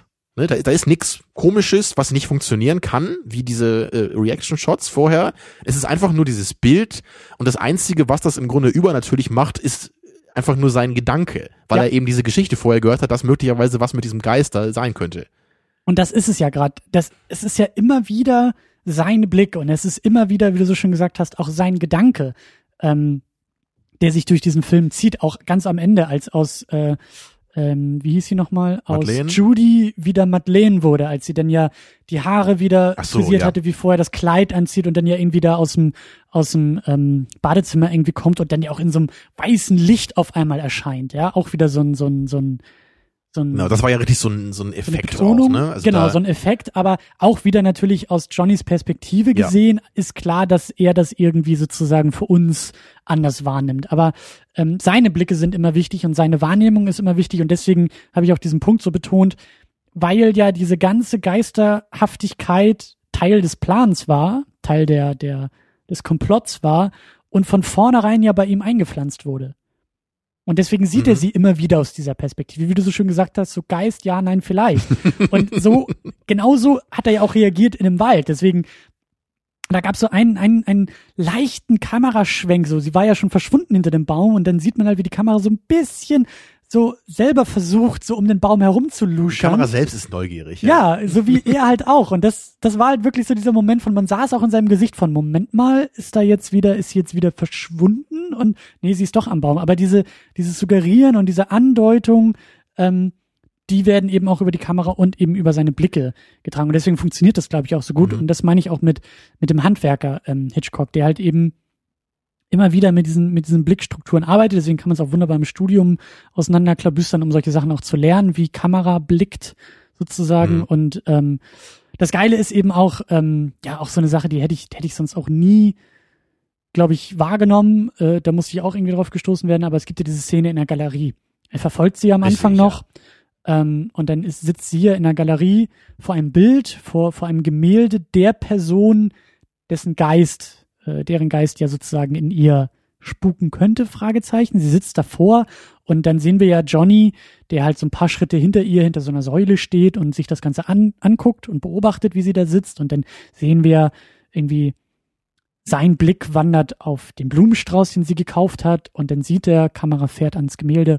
Im Gemälde ist der gleiche Blumenstrauß. Ja, mit ihrer. Frisur ist das dann doch auch nochmal Genau, so, die ne? Spirale in ihrer Frisur, der Zopf ist der gleiche wie in dem Gemälde. Und es gibt halt immer wieder diese Shots dann, ähm, die, die sie sozusagen beobachten aus der Entfernung. Und da gibt's eben auch so ein Detail. Da hat irgendwie Hitchcock im Hintergrund, sieht man so rechts im Bildausschnitt, sieht man noch den Blick in den Raum dahinter. Und zwischen den Shots, zwischen, also wir, wir blicken auf sie, blicken dadurch in den Raum dahinter, da steht irgendwie eine, ich glaube, ein Gemälde steht da irgendwie rum und ein Tisch. Und im nächsten Shot aus dieser Perspektive ist aus dem Gemälde und aus dem Tisch eine Kommode geworden. Das heißt, die Szenerie hat sich verändert. Die Ausstattung, die Raumausstattung ist eine andere, obwohl eigentlich ja alles gleich bleiben müsste. So, und das ist auch wieder so ein Aspekt, der ist sehr technisch, der ist sehr im Detail, auch hoffentlich wahrscheinlich wieder nur etwas Unbewusstes für uns. Und wir, als ich dir das gezeigt habe, haben wir ja auch gleich losdiskutiert, so was soll das, warum? Und Mhm. mein Argument ist eben, weil der Film ja eben über Wahrnehmung und über Blicke arbeitet und über ihn als Person, ist das so ein Zeichen von, von der Widersprüchlichkeit seiner eigenen Wahrnehmung. So, in meinen Augen will Hitchcock damit zeigen, ähm, er widerspricht sich mit dem, was er wahrnimmt. Das heißt, wir können ihm gar nicht so sehr vertrauen, was er tatsächlich wahrnimmt. Das geht auch in die Richtung vom Anfang, wo er eben sie aus Perspektiven wahrnimmt, die er gar nicht wahrnehmen kann. Jetzt äh, widerspricht sich seine Wahrnehmung auch noch. Das heißt, ähm, seine Blicke sind, sind halt eben, ja, wie soll man sagen, widersprüchlich sind, sind eben ja mit Vorsicht zu genießen. Ja, so könnte man sehen. Also was, was mir gerade auch noch einfällt, wie man es auch sehen könnte vielleicht, wäre es wäre es eher so ein, bisschen mehr metahafter vielleicht, so dass, dass Hitchcock eben sich, dass er mit dieser Szene zeigt, dass er sich sehr bewusst ist, wo die Aufmerksamkeit des Zuschauers gerade ist. So nach dem Motto, ähm, ich, ich kann im Grunde die Einrichtung hinten der Szene verändern, ne, und du merkst es nicht mal, Zuschauer. Das könnte auch so, sein. Ne, so diese Richtung. Also wir sind uns einig, das ist kein Filmfehler. Man könnte sagen, das ist ein Filmfehler, da hat Hitchcock irgendwie äh, da haben sie doch am nächsten Tag nochmal das nächste Take gefilmt und dann hat doch da hinten einer umgeräumt in der Zeit, ja. so ungefähr. Aber wir sind uns Also, weißt einig, du, das ist nicht das ist so ein bisschen wie, vielleicht kennst du diese Videos, das gibt's auch auf YouTube, dann, dann, dann wird halt irgend so ein, so ein Kartentrick oder so vorgeführt und du sollst halt gucken, wie das funktioniert. Und dann im Nachhinein äh, siehst du dann halt in dem Video, hey, darum geht's überhaupt nicht, aber in jedem Shot hat der Typ irgendwie ein anderes Hemd angehabt oder so, der den Kartentrick gemacht Ja, hat, weißt du? ja, und dann, ja, und dann guckst du es halt nochmal und denkst so, oh, das stimmt ja, ne? Und meine Freundin hat mir mal erzählt, sie hat im Frühjahr mal im Unterricht irgendwie so ein Video geguckt, wo halt irgendwie so ein Affe im, im Hintergrund immer rumläuft. Das war irgend so ein Typ im Affenkostüm und den hat halt keiner äh, wahrgenommen, weil die irgendwie irgendwelche Bälle zählen sollten im Vordergrund oder irgendwie Ja. sowas. Ne, und dann me- meinte sie halt damals, hat gesagt, was, da war kein Affe, nein, das kann niemals sein. Und dann haben sie zurückgespult und so, oh Gott. Der Affe ist wirklich da gewesen. Ja, aber das geht, das geht ja auch in die Richtung, weißt du, weil genauso funktioniert Johnny ja auch. Das ist ja, seine Wahrnehmung Mhm. ist ja auch auf Punkte gerichtet, die er für wichtig hält und das, was da im Hintergrund passiert, das ist völlig Genau. irrelevant. Aber es, es könnte halt eben auch so eine, so eine recht direkte Adressierung an den Zuschauer sein. Ich meine, du hast schon recht, das, das widerspricht sich jetzt nicht wirklich, diese beiden Das Deutungsweisen. Schöne, das Schöne ist ja in gewisser Weise auch, dass es ja wieder auf, auf seine Impotenz anspielt, also auf sein, auf sein Scheitern, auf seine, auf seine Fehlbarkeit, dass er ja eigentlich, er ist, er ist Detektiv, er ist Ermittler. Also wenn er eine Sache gut können muss, dann ist es beobachten. Das ist sein Job in dem Moment. Mhm. Und selbst das kann er nicht, weil da Dinge passieren Genau, seine er Dinge Perspektive ist auch total verfälscht durch diese, Ja. dieses Vorurteil, was, Genau. obwohl er es nicht wollte, halt, ja, trotzdem in seinen Geist reingepflanzt wurde, ne? Ganz und genau. Das macht Und- ja diesen Plan eben auch so cool dann. ne? Und, Das- und dann, dann ist da wirklich, also da sind wirklich so Momente gewesen, die wir auch dann erst äh, gesehen hatten und gefunden hatten, wo, wo ich glaube, du auch sagen musst, also Hitchcock, you sneaky bastard, er hatte echt so Sachen, Sachen eingebaut. Ähm, ich glaube, das war dann, war dann diese Trauerverarbeitung von, von, von Johnny. Er ist doch irgendwie unterwegs, geht nochmal die ganzen Orte ab, wo er sie irgendwie beobachtet hat und wo er sich in sie verliebt hatte und dann geht er nochmal in dieses Restaurant setzt sich wieder an den Tresen, wo er sie das erste Mal gesehen hat, und dann kommt da eine Blondine zur Tür hinein, die genauso aussieht wie Madeleine, und dann wieder Shot auf sein Gesicht und wieder ein Shot durch seine Augen, und dann ist es doch nicht. Und Ja. der erste Shot auf diese Blondine, das war sie tatsächlich. ja, haben wir dann auch nochmal zurückgespult. Das muss sie mal, gewesen sein. Ja, ja, Ja. da haben wir genau hingeguckt, das war sie wirklich. Und dann, halt noch in der Entfernung, weit genug weg, dass es mehr so schemenhaft ist, aber Genau. das finde ich halt Und, großartig. und Das später so- war das ja sogar noch ein bisschen cooler, als sie dann ganz am Ende nochmal in diesem Restaurant sind und diese gleiche Dame dann, dann wieder von hinten kommt. Das sieht genauso und da, aus, ja. Und da, da sieht man dann sogar in dem, also ohne Schnitt, dass dann irgendwie wirklich beide, also das sind beide Darstellerinnen, also die gleiche Darstellerin ist zweimal im Bild zu sehen dann. Einmal Ja. sitzt sie mit Johnny am Tisch, ne, Im ganz, Vordergrund, ganz am genau. Ende schon, genau. Und im Hintergrund sehen wir, wie diese Dame reinkommt, die Johnny vorhin schon mal für sie gehalten hat, weil die auch so ein ähnliches, äh, so ein ähnliches Kostüm anhat da. Ne? Ja. Und ich weiß auch nicht, wie sie das dann gemacht haben. Das auch, das muss irgendwie dann so gegeneinander projiziert irgendwie sein. Ne? Das ist halt auch nur ganz hinten dann zu sehen, aber es ist in einem Bild drin. Und, Und als sie ich- dann näher kommt, ist es wieder die andere Darstellerin. Dann. ich, ich bin mir sehr sicher, dass das Mhm. zweimal Kim Novak im, im, im selben Shot ist. So. Und das, Das Mhm. meine ich halt. So, das ist schon echt geil. Und das sind, das sind, glaube ich, dann echt diese Momente. Das funkt, also das hat tatsächlich bei mir funktioniert, dass ich auch im ersten Moment dachte, Moment mal, das ist sie doch wirklich, die er da gerade sieht, obwohl ich wusste, wie der Film ja weitergeht. Und das finde ich halt gut. Das ist und da ist wirklich dann auch wieder Hitchcock so, der der der Sinn für solche Details dann auch hat und sowas dann irgendwie auch einbaut, um Ja. uns auch als Zuschauer ein bisschen Und an an, an der Stelle müsste ich jetzt vielleicht auch mal eine, eine kleine Kritik anbringen, weil ich wirklich, ich verstehe irgendwie nicht, warum die Auflösung des Films an diesem Punkt ist, an dem sie ist. ja So, das, das habe ich ja beim, beim Schauen auch, äh, da habe ich ja laut aufgeschrien, so, oh, ne, oder so, warum, warum sagt man das jetzt schon im Grunde, ne, weil das, also ich, ich, ich habe irgendwie das Gefühl, also diese ganzen Szenen, so im, im letzten Akt des Films, so er lernt eben diese, nicht Madeleine, sondern wie heißt die nochmal? Ah, ist so verwirrend, ja. ähm, ja, ich hab's noch Der nicht. andere- also Judy. Der, genau, Judy, das ist ja dieser andere Name eben von ihr. Genau, also Er lernt sie er erneut denkt, kennen, so. er denkt, Madeleine ist aus dem Turm gefallen, er geht in die Psychiatrie, er trauert und dann in seiner Trauerphase begegnet er wieder einer Person auf der Straße, die, ja, die hat wirklich so zwar eine aussieht, andere, andere Haare, hat die andere Ja. Sache an, aber die hat eben genau das gleiche Gesicht. nennt sich Und- Judy Ja, und er lernt sie dann eben immer weiter kennen, will das halt irgendwie auch rausfinden.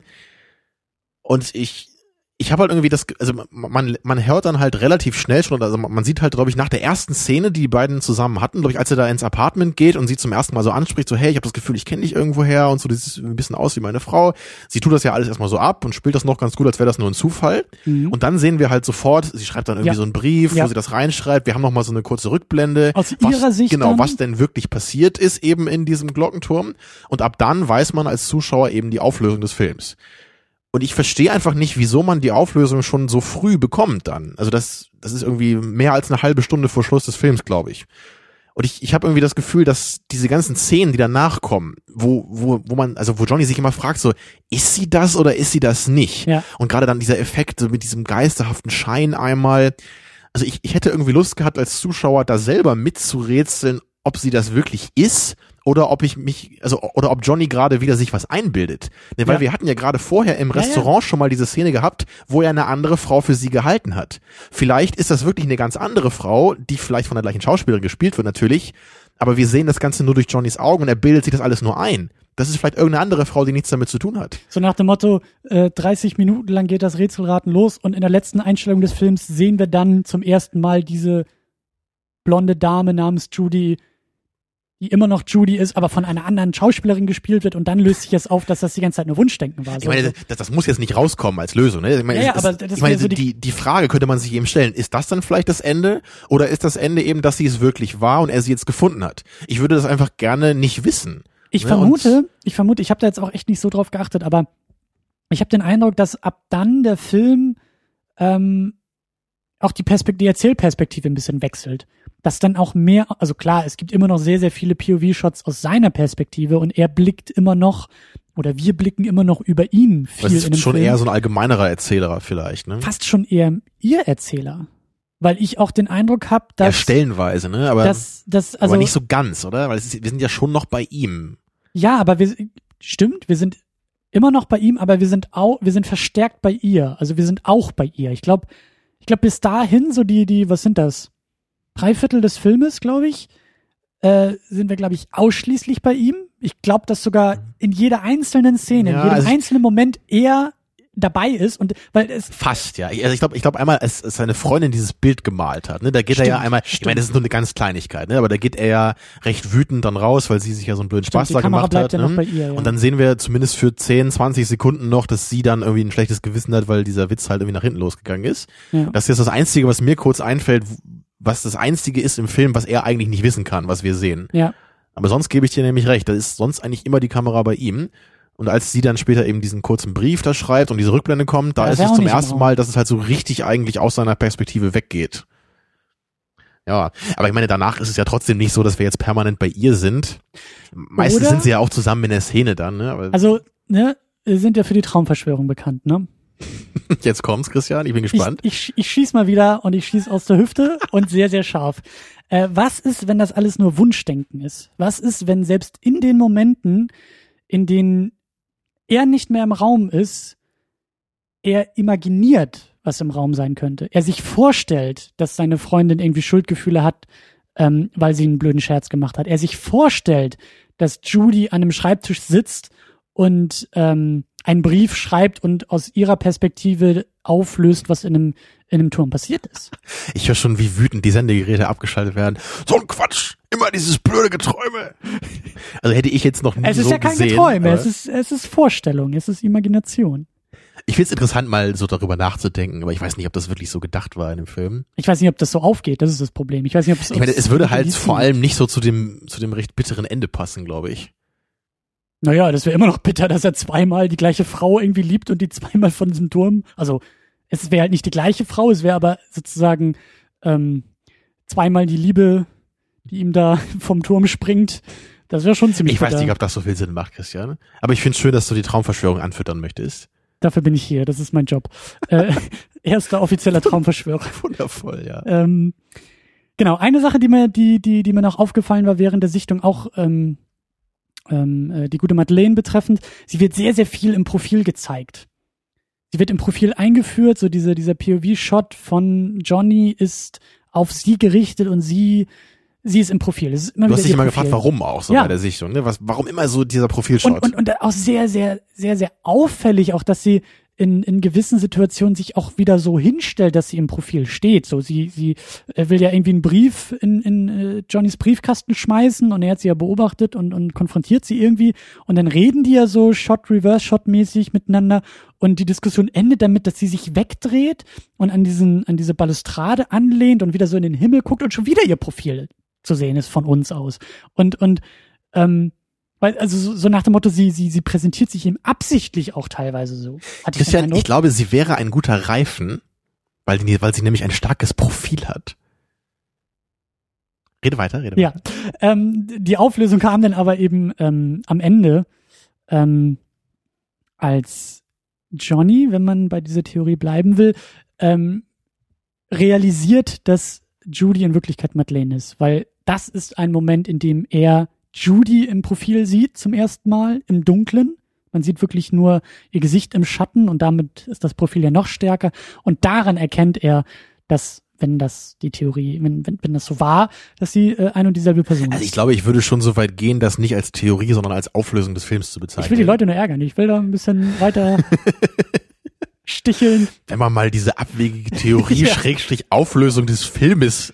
ja, ja, ja. Genau, aber in dem Moment war mir dann auch klar, so, okay, deswegen wird das Ganze die ganze Zeit so betont, ne? damit, Ja. damit man eben versteht, dass, dass das, also dass er das Profil von ihr wirklich gut kennt, ja, weil er es immer und immer wieder gesehen hat, so. Ja. Und dann eben im Schatten, und dann sind ihre Haare auch nicht wichtig, ne, dann ist Genau. ihr Gehabe nicht wichtig, sondern da ist nur diese Silhouette ihres Gesichtes dann entscheidend. Ja. Und dann weiß er es wahrscheinlich in dem Moment.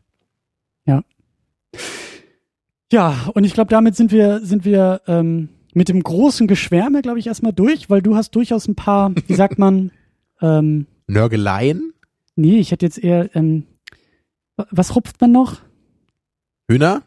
Sagt man das so? Hühnchen, doch Hühnchen zu rupfen, ne? Ich habe mit dir ein Hühnchen zu rupfen, ja. Ja, du hast mit dem Herrn Hitchcock ein Hühnchen zu rupfen. Ein Hähnchen zu rupfen, ja. Ja. Ähm, naja, du hast ja schon erwähnt, dass du einfach diesen Eindruck hattest, so die Auflösung kam, kam dir ein bisschen zu früh und dir Ja. fehlte auch ein bisschen die, die, die Motivation des Täters. Also, also wie gesagt, zu, zu der Auflösung, da würde ich echt gerne mal hören, ob da jemand mir sagen kann, warum das so gemacht wurde. Aber das verstehe ich einfach nicht. Naja, weil er Also- sich das nur einbildet, ist doch ganz klar. Ja, genau. Aber vielleicht hat ja jemand noch eine andere Theorie. Und also da würde ich halt einfach sagen, ich habe das Gefühl, wenn man einfach diesen, diesen Part mit der Auflösung irgendwie 20 bis 30 Minuten nach hinten packen würde, würde der Film für mich da einfach nur besser werden durch. Weil ich, ich, Ja, ja. ich bin halt länger im auch Dunkeln, ich kann länger miträtseln, ne? ich könnte mir mehr Theorien zusammenspinnen und darum geht's ja eigentlich bei so einem Film, denke ich nur. Also da würde ich gerne sehen, ob man da, also mir würde halt nicht mal ein Argument einfallen, was irgendwie dafür sprechen würde, diese Szene an diesen Punkt zu setzen. Also wenn da jemand eine Idee hat oder das irgendwie vielleicht sogar gut findet, dass sie da ist, dann äh, gerne in die Kommentare damit. Ja, aber das ist eben nicht das Einzige. Sondern, genau, was du gerade meintest, so man, man weiß, glaube ich, nicht, warum dieser Freund von Johnny seine Frau überhaupt umbringen wollte, oder? Oder haben wir das, be- haben wir das beide verpennt? Das kann auch sein. Also vielleicht haben wir das auch verpennt und das wurde irgendwie angedeutet, so, aber ich, also ich kann mich von früher nicht erinnern, das irgendwie in dem Film rausgehört zu haben und ich weiß es jetzt auch nicht. man, das, also man könnte ja, also das war so meine Vermutung, dass es halt irgendwie um so um so Geldgeschichten oder so geht. Also entweder wollte er seine Frau einfach loswerden, weil er vielleicht irgendwelche anderen Liebeleien hatte, oder weil er irgendwie Geld ähm, ähm, dadurch kriegen konnte, weil es gibt diesen Moment, ähm, in dem dieser Kumpel, der ja dann seine Frau verloren hat und, und Johnny da ja angeheuert hat, er sagt ja gleich bei diesem, bei dieser Gerichtsverhandlung oder was es da sein soll, sagt er ja gleich zu ihm, ja, äh, übrigens, äh, so nach dem Motto, ja, vielen Dank für alles und ich muss erstmal, äh, ich muss erstmal weg. ja, so dieses typische TV-Total-Ding. Äh, Ich muss mal kurz auf die Malediven. ja, aber das, das So, sagt er ja, ja, so. genau, ne? So ja. nach diesem ganzen Schrecken und diesem ganzen Stress äh, wird er sich erstmal abseilen und das wirkt ja schon ein wenig verdächtig. Ich meine, es ist ja auch nicht so, dass das irgendwie keinen Sinn ergeben würde, nur ich, ich habe halt irgendwie nur, ich hätte halt irgendwie gerne gewusst, was da so hintersteht, ne? So was, was das eigentlich alles sollte oder also der Grund, glaube ich, warum ich mir solche Informationen mehr wünsche, ist einfach so, ich, ich brauche halt irgendwie mehr so Involviertheit in dem Film. Das, Mhm. das ist für mich bei einem Krimi, glaube ich, immer ein Problem, warum ich wahrscheinlich auch einfach nicht so ein Krimi-Fan bin. Weil es, ich habe halt irgendwie immer das Gefühl bei so einem Krimi, der Protagonist ist eigentlich der Fall.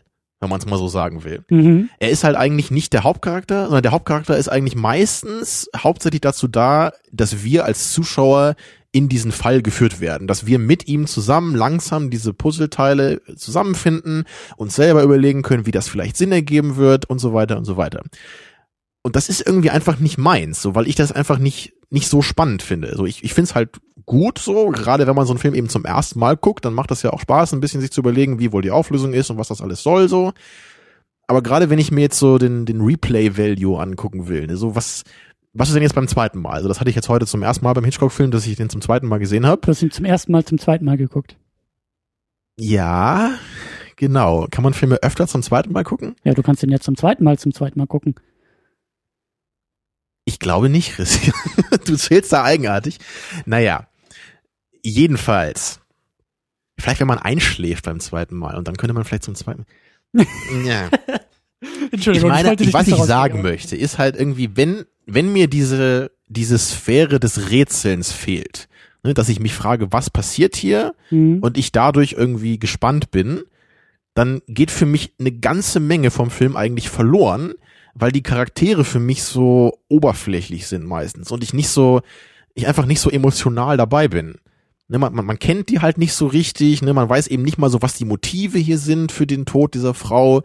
Ich, ich kann mir jetzt nicht überlegen, kann ich irgendwie verstehen, dass er seine Frau umbringen möchte. Klar, wäre ein anderer Film so, ne? Aber das, sowas brauche ich irgendwie, um mich dafür richtig zu interessieren eigentlich oder um den halt wirklich mehrmals gucken zu wollen. Mhm. Weil was, was genau ist denn jetzt eigentlich das, was man irgendwie beim zweiten Mal bei dem Film noch so, so draus ziehen würde? Man weiß ja genau, was alles passiert. Und es ist vor allem auch sehr, sehr lange so. Ne? Das meinte ich eben auch so. Das, das kommt mir jetzt beim zweiten Mal ziemlich als Länge vor. Habe ich beim ersten Mal, glaube ich, nicht so empfunden. Aber dieser, diese erste halbe Stunde, vielleicht sogar Dreiviertelstunde des Films, ich meine, was passiert da eigentlich? Wir sehen halt ganz oft, wie er sie verfolgt. Ne? Dann, Beobachtet. genau, wir, wir, er guckt so, was sie macht, so, dann Ja. kauft sie Blumen, geht zum Grab, dann, dann schmeißt sie sich eben ins Wasser, so, aber es ist halt, wenn man halt weiß, was das alles soll, verliert das halt irgendwie total den Reiz für mich, finde ich, weil man weiß halt nur, okay, sie spielt ihm halt gerade was vor. Und das ist es halt irgendwie, ne? So, das, da ist halt nichts Spannendes, Mysteriöses mehr dabei, finde ich, sobald du halt genau weißt, was dabei passiert. Mhm. Und ähm, ja gut, man kann natürlich sicherlich noch so sich am Handwerk erfreuen von Hitchcock. Ne? Man kann eben gucken, so wie sind die POV-Shots gemacht, ne? wie wie ist das Ganze aufgebaut, so. Aber das das reicht mir jetzt, glaube ich, nicht, um da jetzt Bock zu haben, den Film irgendwie alle zwei Jahre mal wieder zu gucken. Ja. Also ich kann mir nicht vorstellen, dass ich in meinem Leben noch mal Lust haben werde, diesen Film zu gucken. Einfach so, hey, heute möchte ich einen Film gucken, nehme ich Vertigo. Kann ich für mich einfach, also nur für mich persönlich einfach nicht so sagen. So, weil ich habe irgendwie das Gefühl, diese Filme sind recht gut dazu geeignet, einmal ein cooles Filmerlebnis zu haben, einmal schön mitzurätseln, am Ende eine ganz clevere Auflösung zu haben. Das ist ja eigentlich immer so bei Hitchcock. Du hast ja eigentlich immer einen ganz coolen Fall auch so. Das ist ja nicht irgend so ein, so ein völliger äh, Quatschplot oder so von CSI Miami oder was auch immer so ne. Aber vielleicht, vielleicht ist das auch, vielleicht ist das auch, ähm, ähm, naja, ich will jetzt nicht sagen, dass du unfair bist, aber vielleicht ist das auch, ist der Kontext auch ein ganz anderer gewesen. Wenn man sich nämlich mal zurückversetzt ins Jahr 58, so, ich glaube, Fernsehen kam so langsam auf. Kino hat in der Zeit eigentlich ganz anders funktioniert. Kino war Kino. Du hast einen Film einmal im Kino geguckt. Ich überlege gerade, ja. äh, ob da sind Hitchcock wahrscheinlich Filme gar nicht so darauf ausgelegt gewesen, dass du die halt auf DVD kaufst so und einmal Ja. im Jahr guckst. Ne? Oder dass die irgendwie nächste Woche im Fernsehen laufen. So Fernsehen gibt's irgendwie noch nicht oder noch nicht so richtig oder kommt erst langsam.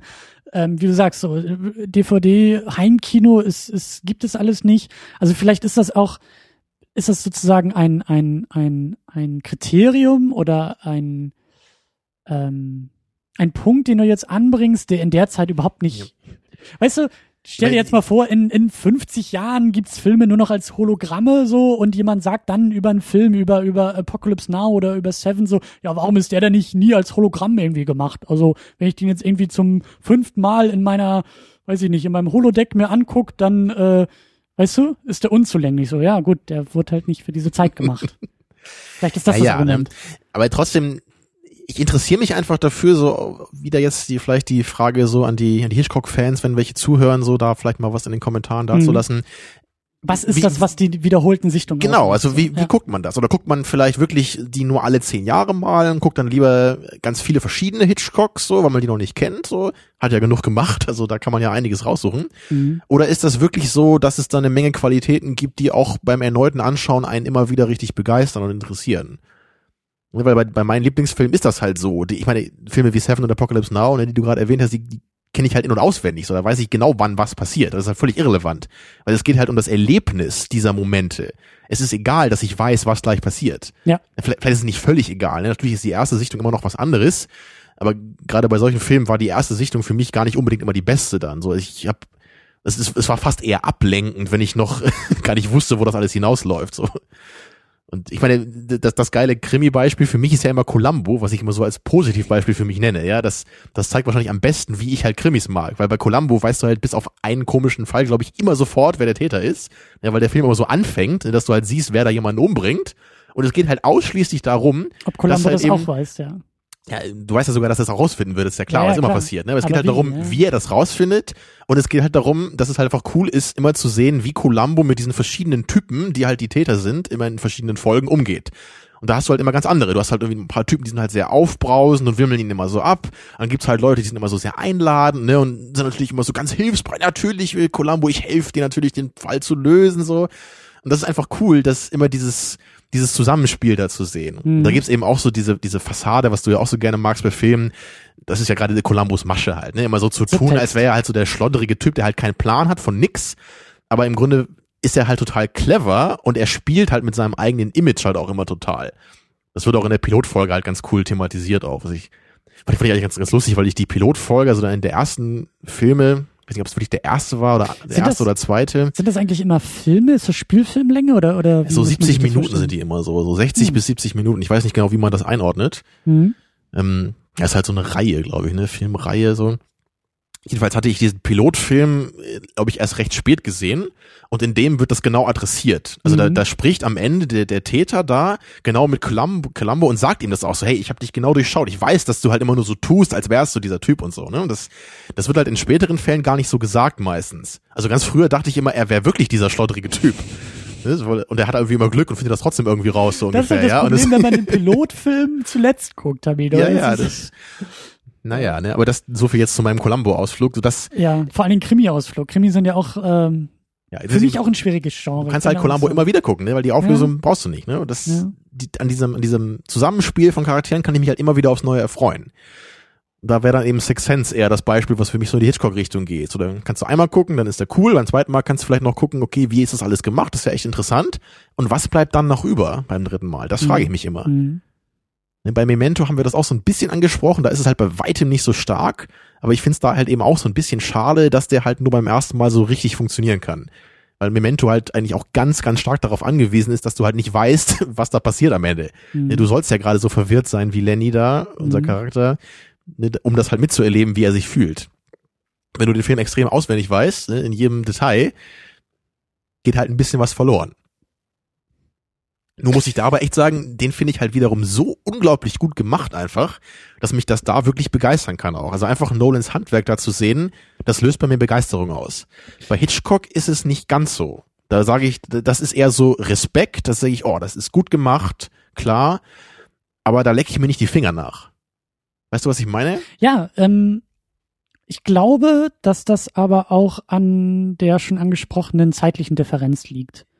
Das, das ist so mein, meine Vermutung. Also ich kann mich da, glaube ich, noch mehr, ja nicht reindenken, aber mehr so ein bisschen auch rein imaginieren, wie das vielleicht damals gewirkt haben könnte.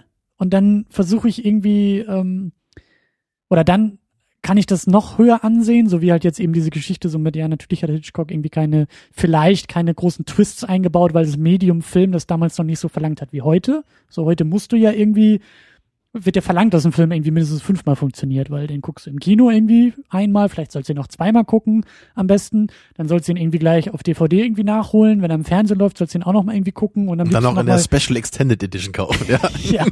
Und ähm, so, aber aber ähm, es geht mir ähnlich. Also hatten wir auch am Anfang schon gesagt, ähm, ich ich pflück Hitchcock auch gerne auseinander und und lerne auch gerne über das Medium Film durch ihn und durch das, was er gemacht hat. Und ich glaube, da ist auch sein sein sein großer großer Status Ähm, und das ist auch das, was Citizen Kane ja auch, auch so großartig macht, halt einfach zu sehen, wie eben viele, viele Dinge, die heute ja Standard sind oder, oder prägen fürs Medium sind, Techniken, die irgendwie heute einfach Film sind, vielleicht da erfunden wurden oder da äh, zum ersten Mal in so einer Reihenform irgendwie aufgekommen sind oder da ganz besonders irgendwie eingebaut wurden. Und das ist eher so, so, ähm, ja, mein, mein, mein, mein, meine Beziehung oder mein Zugang zu Hitchcock. So, das macht das Ganze mhm. vielleicht dann eben auch so technisch, dass ich halt eben auch sage, so die Filme hauen mich jetzt nicht vom Hocker, die sind jetzt für mich nicht irgendwie nah am Herzen, aber die sind irgendwie nah irgendwie am Hirn, so ungefähr. Und äh, Das ja. habe ich so auch noch nicht gehört, ja. Ja, und also. Aber es ist eine coole Formulierung. Es, es Die sind halt, für mich nah am Hirn.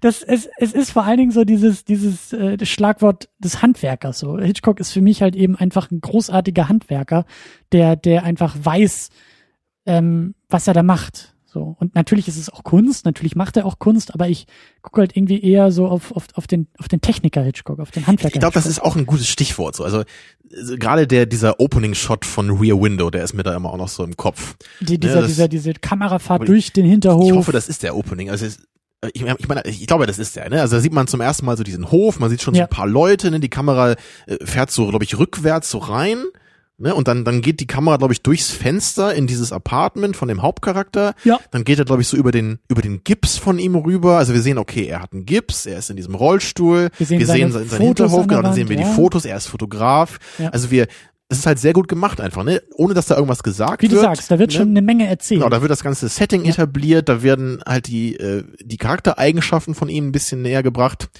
Und genau das ist halt einfach, das gucke ich mir an und sage ich, das ist super. Das funktioniert gut, das ist effektiv, das ist clever gemacht. Aber der Unterschied für mich ist eben, das ist halt für mich trotzdem kein, kein zeitloses Bild, was für mich jetzt immer im Kopf bleibt und was mich jetzt emotional total berührt. Wenn ich jetzt da an Apocalypse Now denke, an diesen Moment am Ende, wo da eben Martin Sheen aus diesem aus diesem äh, Sumpf da rauskommt, ja, aus dieser, dieser, dieser Matschpfütze da, ja, und man sieht so, wie er langsam sich da erhebt und dieses, diese Beleuchtung im Hintergrund dazu, ja, das ist halt so eine, so eine unvergessliche Szene für mich einfach.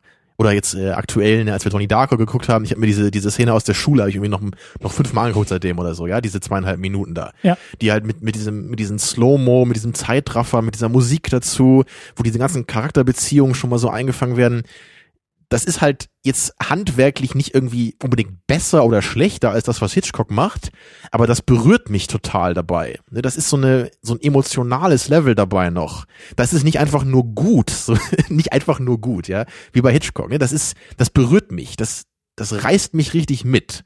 Und das ist genau das, was ich bei Hitchcock nicht habe. Da kann ich halt nur so diesen Respekt empfinden und, und ich ich sehe bei seiner visuellen Arbeit immer, dass das gut ist, und dass das innovativ auch gemacht ist, gerade für seine Zeit, ne, aber es ist nicht das Packende.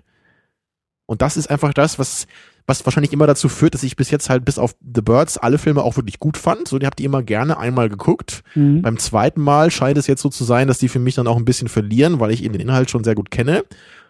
Ja, aber es ist nicht dieses Filmerlebnis, so dass ich immer und immer wieder haben möchte. Es ist bei dir halt auch nicht so nah am Herzen. Richtig. Eben andere Filme, die du schon erwähnt hast, ja. Ja, und ich, ich finde das halt irgendwie immer einfach bemerkenswert, weil es gibt ja eine Menge Hitchcock-Fans heutzutage noch. Ich, ich kann mir irgendwie nicht vorstellen, dass das alles so Leute sind, die das jetzt eher so wie du argumentieren würden, die halt sagen, ja, für die Zeit damals war das so gut und ich erkenne hier das Handwerk. Ich habe irgendwie schon das Gefühl, dass die, wenn man jetzt sagt, ich bin Hitchcock-Fan, dann muss man diese Filme doch auch jetzt immer noch so genießen können oder so ähnlich, wie das früher auch gemacht wurde.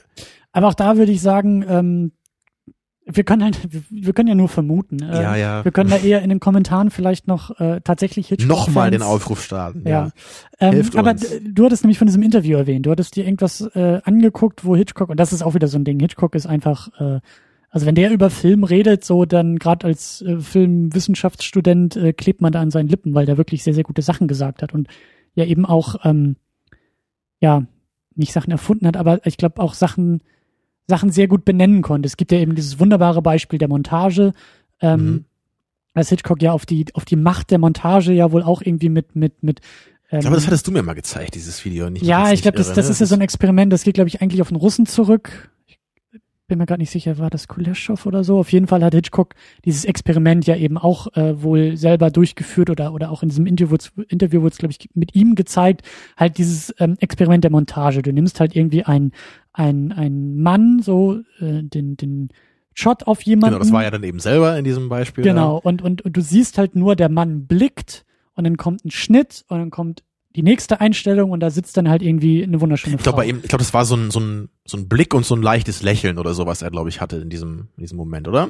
Selbst das ist auch schon wieder schwierig, ob er überhaupt einen Ausdruck hatte. So, das Experiment gibt's ohne äh, Ausdrücke im Blick. Das kann man vielleicht auch mitmachen. Also ich glaube, bei diesem Video hatte er so ein leichtes Lächeln oder so eine Art, Okay. ne, so- irgend, irgend so ein bisschen, also der Blick verändert sich, glaube ein ich. bisschen Mimik. Ja. Aber der Witz ist eben, durch, durch das, durch, je nachdem, was du nach diesem Blick montierst, äh, und das ist immer der gleiche Blick, verändert sich aber die Interpretation. Indem du halt irgendwie eine wunderschöne Frau irgendwie danach schneidest, äh, ist halt irgendwie, ja klar, natürlich äh, ist Genau, das ein, ein, er- ein lustvoller Blick Genau, auf er diese guckt so Frau. ein bisschen lüstern, er freut sich an dem Blick dieser, an dem Anblick dieser Frau. genau, und dann dann war, nimmst du irgendwie einen Teller ein- Suppe oder sowas und dann hat er irgendwie Hunger und genau, ich glaube, in, in dem Beispiel war es, glaube ich, noch eine Frau mit einem Kinderwagen, glaube ich, die so ein Kind hatte, dann nach dem Motto, ach, da freut sich einfach jemand, dass, dass die Frau ein Kind hat und dass sie einen schönen Tag verbringt oder so, ne? Also Genau. Es Die ist alles Moral- der gleiche Blick, aber es ist völlig anders konnotiert einfach. Genau, die nachdem, was Moral von der danach schneidet. Geschichte ist einfach, Schnitt, Montage schafft Kontext, den wir füllen, den wir herstellen. Und das ist ja eben die Macht der Montage, die, die ähm, Hitchcock dann ja auch viel benutzt hat. so. Und ähm, genau, also Hitchcock als großer Lehrmeister des Films und des Kinos äh, ähm, sagt sehr viele, sehr gute Sachen und du hattest ich- halt, es, war, es war eine Doku, oder? Es war doch nicht nur ein Interview, es war, glaube ich, eine Doku. Ja, ja, ich habe ich hab so eine so eine halbstündige Doku war das gesehen auf YouTube. Vielleicht, Werden- vielleicht werden wir kann auch ich noch das noch mal verlinken. verlinken oder Ja. so. Das das war glaube ich auch nur so ein so ein Hobby Hobbyfilm interessierter oder so, der das gemacht hatte. Der hatte da so ein paar Interviews zusammengeschnitten, so ein paar Filmszenen cool da reingeschnitten, immer die das dann gut zeigen, was Hitchcock dann erzählt hatte. Und dann hat er noch so ein bisschen selber was erzählt, eben so im Voice-Over. Also war war kurz und effektiv gemacht. Ähm, ja, was ich halt interessant fand, wirklich so das, das Coole an Hitchcock ist halt eben, dass er wirklich so interviewt wurde und das einfach, einfach mal so richtig, richtig gesagt hat auch. Ne? So meistens kennt man das ja eher von Filmemachern, dass die, die alles immer so aus der Nase ziehen lassen ne? und nie so richtig sagen, was sie eigentlich toll finden oder wie sie ihre Filme so machen. Ne? Das, das ist so, ne, das sage ich nicht so, ne? das macht man nicht. Aber bei Das- ihm ist es wirklich so, er sagt ganz offen, was ist sein Stil, was findet er wichtig. Ne? Das finde ich schön, ja, Ja. dass Leute das einfach mal offen sagen so. Ja. Und da, genau, das No Bullshit. da gibt da einige Aspekte, die ich interessant fand. Also erstmal dieser dieser visuelle Stil, den er ja eben hat, was wir eben auch so ein bisschen beschrieben haben, ne, diese, dass er eben eine sehr effektive Einführung meistens macht mit seinen Szenen. Er, er hat halt nicht irgendwie, der Film fängt normalerweise nicht an, dass irgendwie zwei Leute am Tisch sitzen und sich einfach unterhalten und wir dadurch irgendwie ganz viel Sachen erfahren. Hier gibt's halt natürlich auch mal so, aber meistens wird es eben sehr durch Bilder gemacht, wie eben bei diesem äh, Rear Window Shot. Ja. Und dass wir einfach durch durch die durch Kameraeinstellungen und Schwenks bekommen wir sofort einen Kontext. So wir erfahren was über das Setting, über die Charaktere, über die Geschichte. Und das äh, ist wohl was, was er noch so aus seiner Stummfilmzeit, glaube ich, mitgenommen hatte. Ne, weil damals eben, da waren Dialoge halt sehr problematisch und haben den Fluss des Films immer so ein bisschen gestört. Deswegen versuchte man da halt hauptsächlich so das, also die Dialoge gering zu halten, also die Texteinblendungen. Show, Und don't tell war da eine Notwendigkeit. Richtig, ja. Das war Ja. nicht nur so die Königsdisziplin, sondern es ging einfach nicht anders. Man konnte nicht die ganze Zeit nur Texttafeln einblenden. Das haben wir ja auch selber äh, gesehen, als wir Stummfilme geguckt haben. Oft gibt's dann einen recht langen Dialog und der wird dann eher so recht kurz auf den Punkt gebracht in der Texttafel. ne. Hm. Also die haben halt viel, viel mehr gesagt von den Mundbewegungen her. Ja, aber du kannst das halt nicht alles lesen, das wäre halt einfach zu anstrengend. Und anscheinend ist das so eine Technik, die er dann einfach später auch mit in den Tonfilm genommen hat.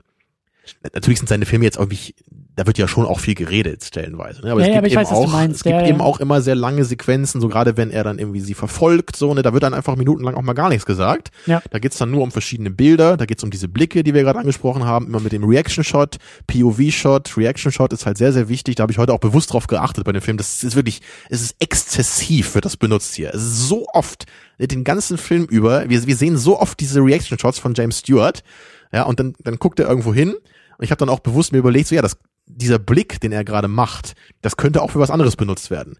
Ne, das ist, das sieht halt immer so aus wie der, ja, der ist halt so der interessierte Blick. Ja, aber das, wahrscheinlich kann man es auch irgendwie als sadistisch darstellen oder so, wenn du irgendwas anderes danach schneidest, ne?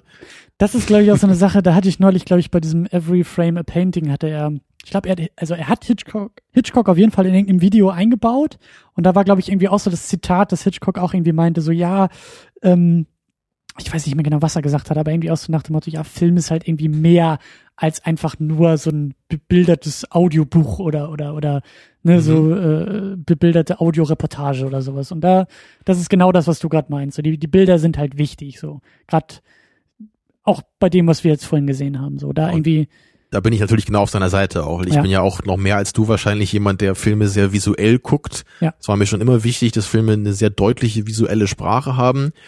Aber eben wichtig für mich immer, dass da auch was dahinter ist. Und ne? ich will halt nicht irgendwie sinnlose Stilisierung, sondern ich will eben bedeutsame Bildsprache. Ja. Also gewisserweise macht das Hitchcock ja auch so, weil er, weil er eben nicht irgendwie nur Sachen irgendwie cool filmt, sondern er macht das ja immer effektiv so. Und er, er benutzt die Bilder eben, um was zu erzählen. Ja. Und das ist auf jeden Fall ziemlich cool. Was ich ebenfalls ähm, interessant fand, war, wie er diesen Suspense-Aspekt beschrieben hat in, in seinen Filmen. Ne? Suspense, ist das auf Deutsch Spannung? Ich glaube, das heißt einfach Spannung, ne? Okay. Ich weiß nicht, kann man das, ich meine, Excitement gibt's ja auch, ne? Aber das ist, glaube ich, eher so aufregende ja. Spannung, ne? Ich glaube, Suspense ist wirklich dieses Gespannte. So dieses, du, du krallst dich so ein bisschen in den Sitz, du, du, du willst wissen, was passiert, ne? So du, du strebst nach der Entladung der Situation oder so. Ja. Und er hatte das so als Beispiel äh, gemacht, so stell dir vor, zwei Leute unterhalten sich fünf Minuten über Baseball, ja, und dann gibt's eine Explosion. Das, ja, das, hat, das, hat, das hat, er so im Interview erzählt, ja. Wusste, also, hat er eine Zeitmaschine? Hat, hat er Filme aus der heutigen Zeit gesehen oder was ist da los? Welchen, kennst du einen Film, wo fünf Minuten über Baseball redet, wenn dann eine Explosion kommt? Nee, aber ich habe das Gefühl, dass so bei Blockbuster, das ist halt irgendwie, weißt du, so, ja, ja. die Dialoge sind ich, Puffer zwischen den Explosionen. Ja, ja, aber er meinte das halt ein bisschen anders, glaube ich. Ne? Er meinte es halt, diese Explosion wäre dann im einen Moment von einer sehr aufrührenden, ganz unverhofften, also extremen äh, Aufregung so, ja. Das wäre wär ganz krass, dieser Ausbruch. Er wäre unerwartet mhm. und du hättest halt eben eine recht lange tote Phase vorher und dann einen ganz krassen Ausbruch. Und was eben er machen will mit seiner Suspense, wäre dann eben dieses so, du hast fünf Leute, äh, nee, nicht fünf Leute, du hast äh, zwei Leute, die sich fünf Minuten lang über Baseball unterhalten, aber du als Zuschauer hast einen Informationsvorsprung ihnen gegenüber. Mhm. Und das kann zum Beispiel der Timer einer Bombe sein, ne, die mhm. ja dann eben diese fünf Minuten anzeigt. Und wenn du jetzt eben dieses Wissen hast, ne, dass du weißt, oh mein Gott, da läuft gerade ein Timer von einer Bombe ab, dann siehst du diese ganze Szene ja völlig anders. Und du denkst die ganze Zeit, oh mein Gott, Jungs, ihr müsst aufhören, euch über Baseball zu unterhalten, ihr müsst jetzt diese Bombe finden, da passiert gleich was. Ne? Und obwohl du im Grunde genau das gleiche siehst wie vorher, wird eben dadurch eine extreme Spannung erzeugt. Und genau das ist eben das, was er, was er eben so, glaube ich, essentiell mit seinen Filmen machen will. Kurzer Einwurf, ist das vielleicht auch der Grund, warum er uns diese Auflösung schon früher gibt?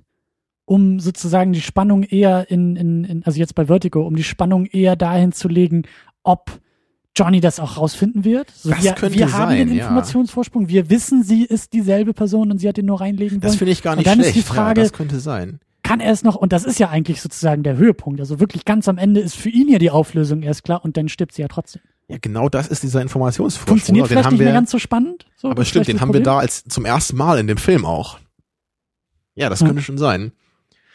Also bei, bei Rear Window, äh, na, das wäre ein Spoiler, das sage ich jetzt nicht. Tut mir leid. Ja. Finde ich gut. aber ich gut. haben wir ja gesagt, wir spoilern hier heute nichts. Also, ja. aber da gibt's eben auch einen sehr schönen Suspense-Moment gegen Ende. Ähm, ja, das fand ich auf jeden Fall sehr interessant und ich, ich weiß halt nicht, ob das für mich, glaube ich, äh, also ob mir das reicht. Ne, ich will halt, das, das ist halt schon natürlich eine, eine Spannung, die da aufgebaut wird. Mhm.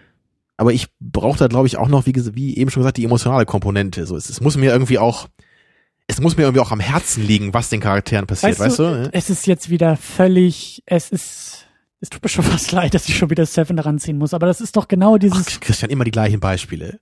What's in the box? so, das ist doch, das ist doch auch so ein, weil ich verzweifelt nach Spannungsmomenten gesucht habe, wo wir keinen Informationsvorsprung haben. Der funktioniert ja. Die Frage What's in the box am Ende ähm, löst sich für uns ja gleichzeitig mit Brad Pitt auf. Oder vielleicht sogar noch einen Tick mhm. später, glaube ich. Aber wir haben halt nicht den Informationsvorsprung und dadurch steigt die Spannung trotzdem oder gerade deswegen. Also es ist möglich, auch ohne Informationsvorsprung Spannung aufzubauen, die sich dann gleichzeitig mit mit uns und dem Charakter. Ja, da wäre es dann eher dieses unbedingte Wissen wollen, was denn jetzt da drin ist. Und ich meine, das habe ich glaube ich auch schon mal erzählt, aber das ist halt ganz interessant bei dem Beispiel, ne, weil es gibt eben in den Outtakes von Seven einmal diesen, diesen Reaction-Shot vorher, glaube ich, von, von Gwyneth Paltrow da, also von der Frau von Brad Pitt, mhm. äh, wie sie dann einmal durch die Wohnung geht und sie guckt so aus dem Fenster und dann sieht man halt einmal, wie sie so ein bisschen, äh, ja, misstrauisch so aus dem Fenster blickt. Mhm. Also was dann schon sehr stark andeutet, dass irgendwas mit ihr noch passiert im Film. Also das ist halt, ich finde es halt immer interessant, einfach weil du halt merkst, okay, Fincher hat halt überlegt, das so zu machen. Er hat da eben auch überlegt, das so ein bisschen anzudeuten, dass man möglicherweise drauf kommen kann, was am Ende da mit ihr passiert ist. Aber sich dann doch dazu entschieden, das ganz rauszunehmen und dann eben das so zu machen, wie du gerade meinst, dass wir halt gar nichts wissen. Ja. Ich meine, vielleicht kann man trotzdem irgendwie drauf kommen. Also ich bin nicht drauf gekommen, als ich den damals wie mit zwölf zum ersten Mal gesehen habe, keine Ahnung. Ne, aber das, also anscheinend musst du dir immer diese Frage stellen als Filmemacher. Ne? Willst du dem Zuschauer, also wie viel willst du dem Zuschauer mit an die Hand geben an Informationen? Mhm. Willst du eher versuchen, dieses Suspense vielleicht aufzubauen? Oder willst du dann doch eher so durch dieses unbedingte Wissen wollen, ne? diese völlige Unwissenheit des Zuschauers, willst du damit dann eher punkten? Mhm. Das scheint beides auch möglich zu sein. Ne? Das kommt halt wahrscheinlich dann auf den Kontext an, so wie ja. die Szene dann funktionieren soll. Und ich glaube, ich glaube, es ist auch, ähm, es, es, es ist vielleicht auch immer ein bisschen eine Frage der Zeit. Weil ich auch wieder den Eindruck habe, dass gerade so seit Six Sense, gerade mit Shyamalan, vielleicht auch ein bisschen früher so diese diese ganze Twist-Geschichte, ja, jeder Film hat einen Twist am Ende, die völlig überraschende Auflösung. Bei Seven war es jetzt ja nicht ganz so krass, aber gerade Six Sense funktioniert ja so.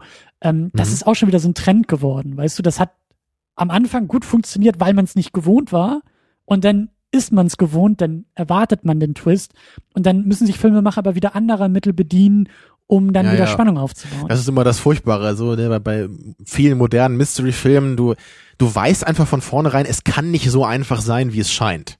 Ne, du weißt immer, da muss irgendwas kommen. Haben wir auch schon mal drüber geredet, weiß ich, ne? Und dann, ja. dann überlegst du dir, okay, kommt jetzt der einfache Twist oder kommt der doppelte Twist? das ist dann die Frage. Ne, du weißt, dass da muss irgendein Twist kommen.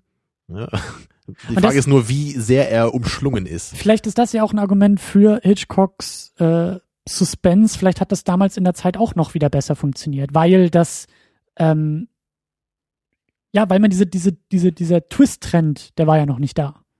Weißt du, so die Gegenbewegung war noch nicht da. Deswegen hat das vielleicht mhm. einfach besser funktioniert. Ja, man löst das alles ein bisschen früher auf, aber die Spannung bleibt da, weil es geht ja noch weiter. So, und heutzutage ist es halt eben durch die Sehgewohnheiten ganz anders, dass du sagst, das funktioniert bei mir nicht mehr, weil ich bin es gewohnt, dass irgendwie in den letzten drei Minuten des Films eigentlich die große Auflösung erst kommt.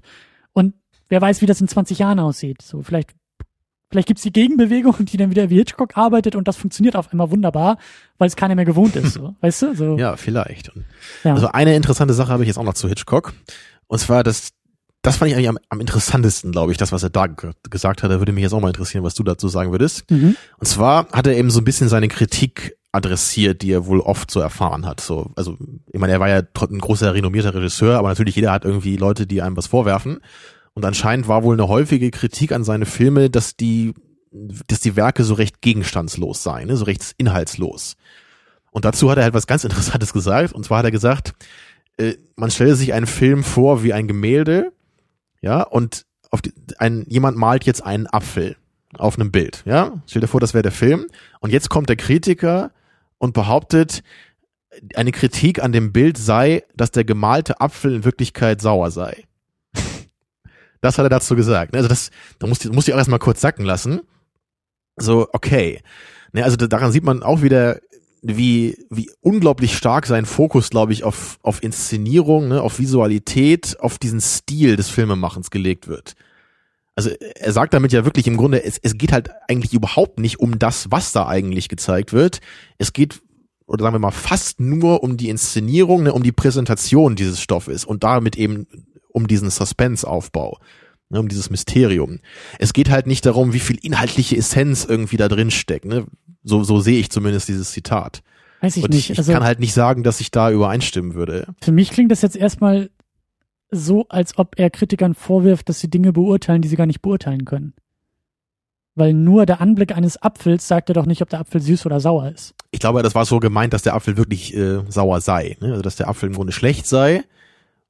Aber man also dass die Kritik, klar, die ist irgendwie unangebracht, okay. sagt er, weil es anscheinend im Film nicht relevant ist, was die inhaltliche Essenz ist.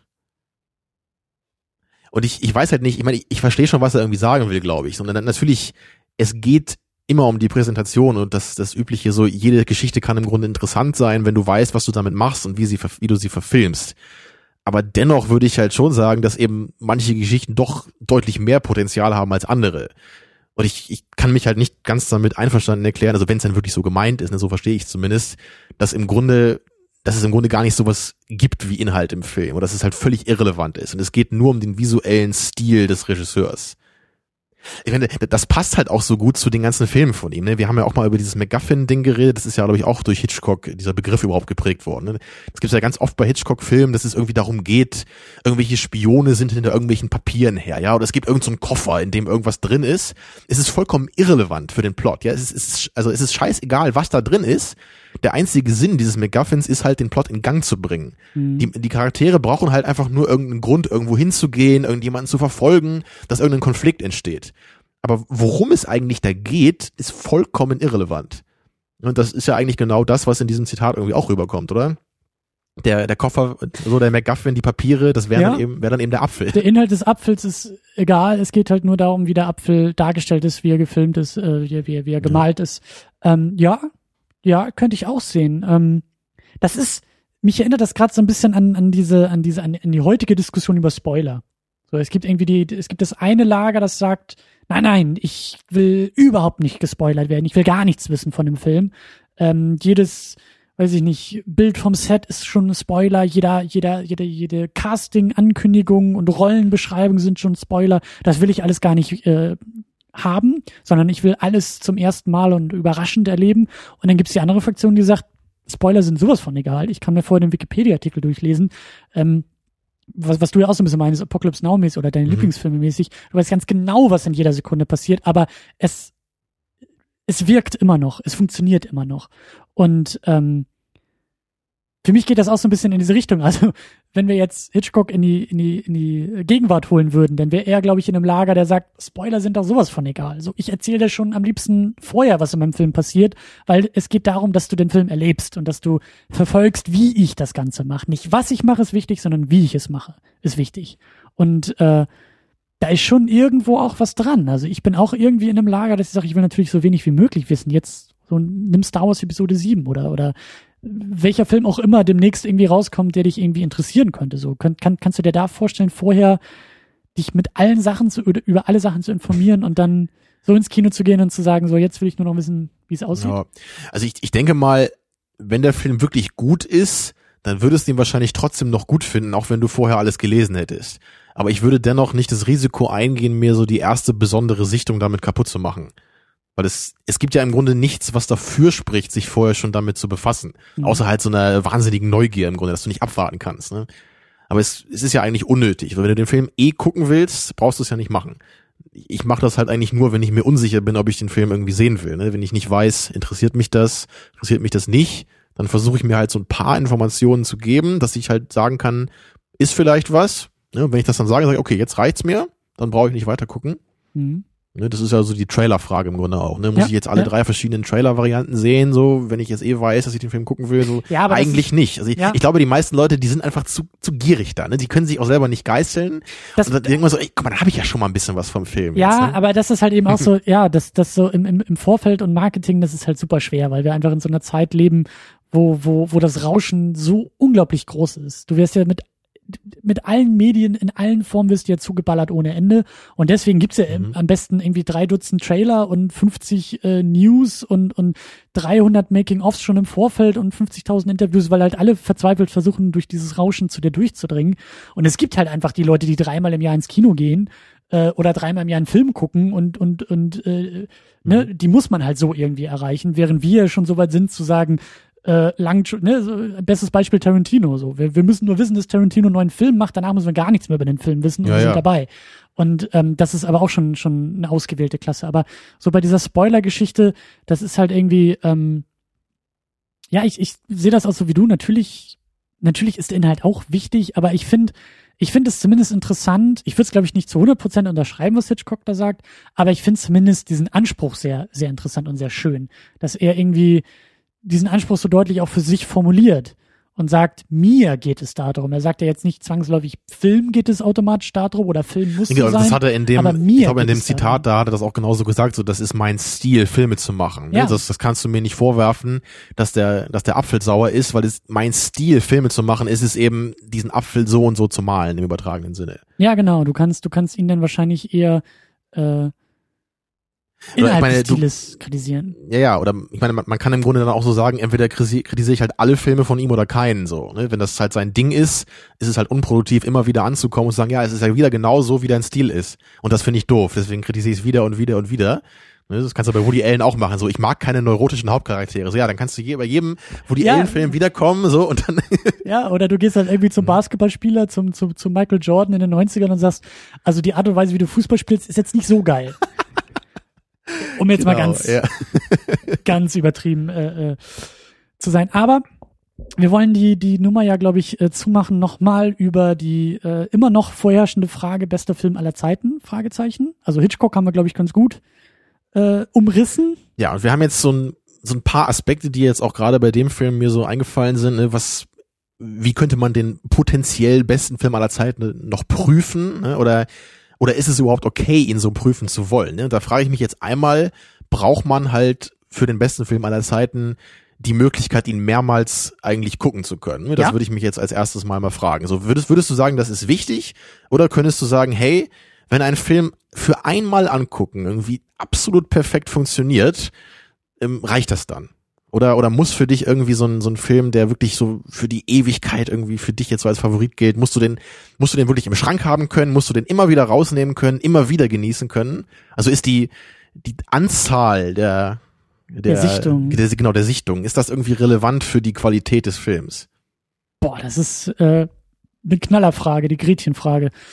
Ähm, für mich persönlich glaube ich schon. Weil ich denk, ich denk das Ganze eher jetzt in einem Kontext, ähm, ohne jetzt schon irgendwie wieder ablenken zu wollen, aber für mich ist das das Paradoxe bei Vertigo und bei dieser Diskussion, die wir jetzt ja haben, am Beispiel Vertigos, dass ja eben auf dieser besten Liste auf einmal ein anderer Film auftaucht. So, aus dem, aus dem besten Film aller Zeiten, Citizen Kane, den wir vor zwei Wochen hatten, wird auf einmal der zweitbeste Film aller Zeiten. Weil jetzt Vertigo der beste Film aller Zeiten ist. Für mich ist das, und das geht so ein bisschen in deine Richtung, paradox, und das ist sehr naiv, und das weiß ich, und großer Quatsch, aber müsste nicht eigentlich der beste Film aller Zeiten auch für alle Zeiten der beste Film sein? Also in Zukunft auch immer noch der beste Film? Weil das ist ja das Problem, das kennt man von Lieblingsfilmen. Die guckst du, meinetwegen einmal, meinetwegen fünfmal, aber die, die, die feierst du zu einer bestimmten Zeit und zehn Jahre später sagst du, ah, irgendwie, irgendwie doch nicht mehr. Und das geht so ein bisschen in deine Richtung, zu sagen, kann man den besten Film aller Zeiten auch nach dem, na, direkt nach dem Kinobesuch äh, bestimmen, weil man sagt, boah, da war jetzt so geil? Also ich Oder, oder muss man Fall, den auch fünfmal gucken, um überhaupt so ein Urteil? Da, da machst du eigentlich schon mehrere Sachen auf. Ja. Also ich, ich finde es auf jeden Fall interessant, dass du das aller Zeiten wirklich so auch zukünftig verstehen würdest, weil ich jetzt schon, also ich hätte es halt eher so als äh, der beste Film aller vergangenen Zeiten gesehen. So, also möglicherweise kommt dann noch irgendwann mal was, was besser ist. Ja. Aber wie gesagt, bei Vertigo äh, und Citizen Kane ist es halt merkwürdig, weil die beiden Filme halt schon fast, naja, nicht fast gleich lange, aber beide schon sehr, sehr lange da sind. Und dass sich das dann jetzt irgendwie ändert, wäre ja merkwürdig so. Ne? Also Man hat ihn erst jetzt richtig verstanden, so Für, ungefähr. für, ne? für mich geht das auch, das habe ich glaube ich letztes Mal schon irgendwie gesagt, ähm, bei Birdman oder so. Ähm, für mich ist, sind solche Sachen schwer zu knacken. Deswegen sage ich nein, nach einer Sichtung kann ich, kann, kann ein Film noch nicht der beste Film aller Zeiten sein. Ich muss ihn mehrmals gucken können und er muss mehrmals funktionieren können, weil ich eigentlich den Anspruch habe, den besten Film aller Zeiten niemals beim ersten Mal so wahrzunehmen. Irgendwie. Na gut, ich meine, das hätte ich, das will ich jetzt nicht sagen, aber ich meine, in gewisser Weise sind wir uns, glaube ich, trotzdem einig. Ich würde halt sagen, ich würde den besten Film aller Zeiten auch immer noch bei den Folgesichtungen so wahrnehmen wollen. Und das kann ich bei der ersten Sichtung noch nicht wissen. Und ich würde schon Ne? fast, also auch in eine Beobachtung, die ich jetzt erstmal nur anstelle, weil, weil Vertigo jetzt der zweite Film ist, der, äh, ne, also hat Citizen Kane abgelöst, aber auch der Film brauchte seine Zeit, um als bester Film wahrgenommen zu werden. Citizen Kane war ein Flop am Anfang, beim Publikum und äh, äh, damit auch an den Kinokassen. Vertigo Mhm. wohl genauso. Und das ist für mich halt so ein Ding. Der, der, der beste Film aller Zeiten muss irgendwie reifen. De- Deswegen auch letzte Woche Birdman so. Es ist, es ist äh, absurd, einen Film, der irgendwie drei Wochen alt ist, schon gleich in diese Riege heben zu wollen. Genau, jetzt Das- schon der Klassiker, so, ja. Ja, genau. Jetzt schon der beste Film aller Zeiten. Genau, der kommt nächste Woche raus, so, ja. Ja, ja.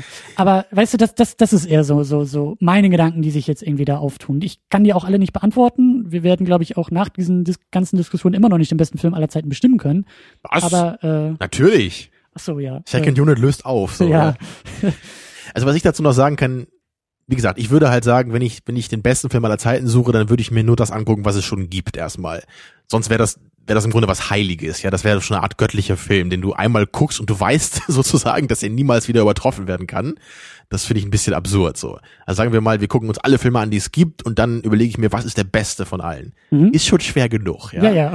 ja aber ich bin dann gerne bereit, irgendwie, wenn da ein neuer Film kommt, zu sagen, okay, dann müssen wir die ganze Sache nochmal neu aufrollen. Ne? Im Grunde bei jedem neuen Film, der erscheint, müsste man das Klar, machen. natürlich. So, das, das würde ich erstmal sagen. Und dann die andere Frage ist natürlich, ist natürlich echt hart, so weil ich, also einerseits finde ich es irgendwie komisch zu sagen, man guckt einen Film einmal und man hat irgendwie nichts daran auszusetzen und beim zweiten Mal findet man den irgendwie dann blöd, weil der nicht mehr so nicht mehr so spannend ist, ne, weil das Mysterium vielleicht gelöst ist und das eben deswegen keinen Spaß mehr macht, den aufzulösen. Also es, es, es fühlt sich für mich irgendwie komisch an, das einem Film vorzuwerfen, aber ich muss trotzdem mhm. sagen, dass ich es genauso sehe eigentlich weil ich eigentlich bei allen Filmen, die ich einmal irgendwie sehr gut fand, ne, wie eben Sixth Sense, wie auch bei den meisten Hitchcock-Filmen, die mir immer beim ersten Mal Spaß gemacht haben, bis auf The Birds, mhm. ähm, ich habe irgendwie bei denen nicht mal mehr so richtig Bock, die nochmal zu gucken eigentlich. So, ich habe mir das Gefühl, die sind jetzt für mich äh, so fertig. So, ich weiß jetzt, was das alles sollte und es hat einmal Spaß gemacht, aber bis ich es nicht alles wieder vergessen habe, macht es irgendwie keinen Sinn, den zu gucken ich persönlich empfinde das irgendwie schon so. Ich, ich brauche wirklich einen Film, der nicht durch seine durch seine Überraschung oder so lebt, so der also irgendwie mir scheint eher das Gegenteil der Fall zu sein. So für mich sind irgendwie echt die Filme am besten, die ich je mehr ich sie kenne und je mehr ich sie in jedem Detail irgendwie verstehe und äh, und richtig verinnerlichen kann, so desto besser werden sie für mich irgendwie auch. Aber das meine ich auch so ein bisschen. So Filme, die halt wachsen sind für dich auch wichtiger als Filme, bei denen du irgendwie das Gefühl hast, eine Sichtung reicht, um ihn zu erfassen. Genau, und das, das könnte man können, vielleicht sogar gut, so auf die ganze Gesellschaft übertragen, ne? Oder auf das, auf das ganze Medium Film. Ne? So sind das, vielleicht, vielleicht brauchen wirklich die besten Filme aller Zeiten wirklich im ganzen Medium irgendwie Jahre, ne, um wirklich wie ein guter Whisky irgendwie zu reifen. Und das, damit irgendwann das ganze Publikum das dann, das ist irgendwann, es kann erst später irgendwie merken, was diese Leistung des Films eigentlich ist. Ne? Und das ist für mich ich finde das, ich finde das auch so schwierig, weil so heutige Zeit einfach schwierig ist manchmal. Aber für mich ist das schon fast eher eine Einladung. Das heißt nicht, dass jeder, also ich denke mir, gerade Filme, die heftig kritisiert werden oder auch Videospiele, die heftig kritisiert werden, sind für mich potenziell erstmal interessanter, weil ich da eher das Gefühl habe, okay, was, wenn das eher an uns liegt? Was, wenn wir eher das Problem sind? Wir als Gesellschaft, wir als Publikum, wir als heutige Zeit, die einfach den Film oder das Medium Spiel, das Buch, was auch immer, das die Musik. ist ja wirklich bei Filmen schon bemerkenswert. Ne? Das, also Citizen Kane war ein Flop, Vertigo war ein Flop. Ich glaube auch Once Upon a Time in the West war ein Flop, wenn ich mich jetzt richtig erinnere. 2001 war ein Flop. Kein Kommentar an dieser Stelle. ja. Die Pause reicht. Ich glaube, ich ähm, finde den ungefähr so gut wie Vertigo, würde ich sagen. Schwer zu sagen, was ich besser finde. Aber, aber ich glaube, 2001 hätte für mich mehr, den, den konnte ich mir öfter angucken. Aber Vertigo beim ersten Mal fand ich, glaube ich, besser. ne? Guck mal, kommt hin, da glaube ich irgendwie. Aber ich meine nur einfach so, so, so Filme, die halt irgendwie in gewisser Weise ihrer Zeit voraus waren oder oder unkonventionell waren. Ja, ja mit, mit Metropolis, ne, den ja? müssen wir, können wir auch noch erwähnen, auch ja? der große Flop da. Ja, das. Ich meine, wie gesagt, das heißt nicht, dass jetzt jeder Flop, der ins Kino kommt, äh, un ich habe schon die Adam Sandler Karten vorbestellt. Ja, ja. Wir haben, wir haben die Möglichkeit, einen Film zu schauen, der seiner Zeit voraus ist, Christian. Bester Film aller Zeiten ist dann doch Jack und Jill. Genau, schon hier ja. aufgelöst, ja. Hat El Pacino ähm, als äh, Schauspieler ja? dabei, ja. Ähm, so krass ist es ja nicht, aber es, es ist schon irgendwie, ja, aber das ist ja auch irgendwie paradox, ne? dass halt irgendwie die Zeit selber niemals den besten Film irgendwie erkennen kann. Ne? Weil das, weil man es immer irgendwie immer erst in Retrospekt feststellen kann. Ja, klar. Ja, klar. Deswegen ist es ja auch so absurd zu sagen, der beste Film für alle Zeiten. Aber ich finde das auch so schön, weil diese Diskussion ist natürlich immer irgendwie zu einem gewissen Grad absurd, die wir hier führen. Aber trotzdem muss ich irgendwie sagen, ich führe die gerne. Ja. Also einfach, wenn man irgendwie diese kleinen Absurditäten irgendwie aufdeckt, das, ich finde das schon produktiv dabei. Ja. Ne? Wie gesagt, wir, wir müssen ja nicht die Lösung finden am Ende. Wir enden wie Sokrates ne, in seinen Dialogen, wie, also wie Platon mit seinen Sokrates-Dialogen. Wir, wir enden in der Aporie, ne, in dem erfüllten, glücklichen Nichtwissen. Muss mal idealisiert zu formulieren, ja. Und was halt auch noch, äh, ein Begriff wollte ich noch ansprechen, was auch damit zusammenhängt, eben dieses Zeitlose, ne? der Begriff der Zeitlosigkeit, mhm. das hört man ja sehr oft eigentlich auch in Bezug auf so Klassiker eben. Ein zeitloser Film. Genau, das ist ja aber, eigentlich. der aber paradoxerweise ja auch rückblickend nur zeitlos ist. eben. Ja, also es ist ja auch wieder das Ding, es kommt ja kein Film raus und ein Jahr später sagt man, boah, ist der zeitlos. Der Das wird kann in man 30 gar nicht Jahren immer noch funktionieren. Eben, das- das Sondern kann es man- sind immer die Filme, die schon 30 Jahre Ja, alt das, sind. das wird eben gerne proklamiert, sowas, ne? Aber das, das geht eben nicht. Wie mit einem Kultfilm, das muss sich entwickeln. Ja. Erstmal, das, das ist unmöglich, sowas sofort äh, festzustellen. Ja. Ja, und das, das ist für mich, glaube ich, schon irgendwie ein Aspekt, den ich wichtig finde bei einem, bei einem besten Film aller Zeiten, so. Und das, aber man kann sich eben fragen, was das eigentlich heißt, ne? Zeitlosigkeit. Also man könnte sich einerseits eben fragen, oder man, man könnte es so definieren, ein Film, den man im Grunde nicht ansieht, aus welcher Zeit er kommt. Da muss man gleich schon wieder vorsichtig sein. Wahrscheinlich, man sieht natürlich irgendwie jedem Film an, aus welcher Zeit er kommt. So vom Handwerk, vom Schauspiel, man weiß es ja einfach auch, ne, welche Leute da mitspielen, wie alt die da waren und so. Aber dennoch kann man ja irgendwie sich überlegen, funktioniert der Film jetzt, wie er funktioniert, über die äh, ja, Hemmnisse seiner Zeit hinaus? wird er durch die ne? Zeit eingeengt oder übersteigt er Genau. eigene Oder Zeit? nutzt er einfach nur alles, was seine Zeit ihm gegeben hat, in der besten Weise? Mhm. Genau. Oder wird er eben eingeschränkt dadurch? Und äh, die Einschränkung wäre dann natürlich eben das, was gegen die Zeitlosigkeit spricht, würde ich sagen. Ja, deswegen muss man halt dann noch mal äh, 20 Jahre später noch mal CGI-Echsen einfügen, weil man vor 20 Dadurch wird er Jahren halt zeitlos, ja, ja. Ja, Aber ich meine, so gerade wenn du halt, du guckst halt so einen Film irgendwie von früher und du denkst dir irgendwie sowas, es klingt halt ein bisschen überheblich, aber so, du denkst dir irgendwie, sowas würde man heute besser machen. Also ich Oder muss schon sagen, Oder zumindest anders machen. Ja, aber anders wird's halt schwierig. Für mein Argument wäre halt besser, äh, besser geeignet jetzt, weil ich selber, ich hab das manchmal. Ich gucke Ja. dann irgendwie alte Filme und ich denk einfach, hey, das weiß man heutzutage besser, wie das funktioniert. Ist mir natürlich klar, dass man das nicht so sagen kann. Aber für mich persönlich ist dieser Eindruck da. Ja. Und ich habe das zum Beispiel ganz oft, habe ich auch schon öfter gesagt, bei alten Filmen einfach beim Schauspiel. Ich, ich sehe da irgendwie einfach, ich meine, es war halt damals eben so, der Film war näher beim Theater, das Schauspiel war anders. Heutzutage kommt mir das aber einfach so vor, als wäre das mehr oder weniger schwach. Ne? Weil es, es wirkt eben unecht in gewisser Weise und das stört mich dabei. Übrigens auch so eine Sache, die ich zum Beispiel ähm, ähm, mal irgendwie so am Rande irgendwie gehört habe, ist zum Beispiel, dass das Fernsehen, also das Medium Fernsehen, das Close-up so populär gemacht hat, weil es ja eben ein kleinerer Bildschirm ist und du halt eben Mhm. immer näher an den Leuten irgendwie filmen musst, dass sozusagen das wieder zurück ins Kino gegangen ist und dadurch, weil du ja dann, ne, Close-up gibt ja mehr Raum zum Schauspiel, dadurch das Schauspiel wieder wichtiger wurde.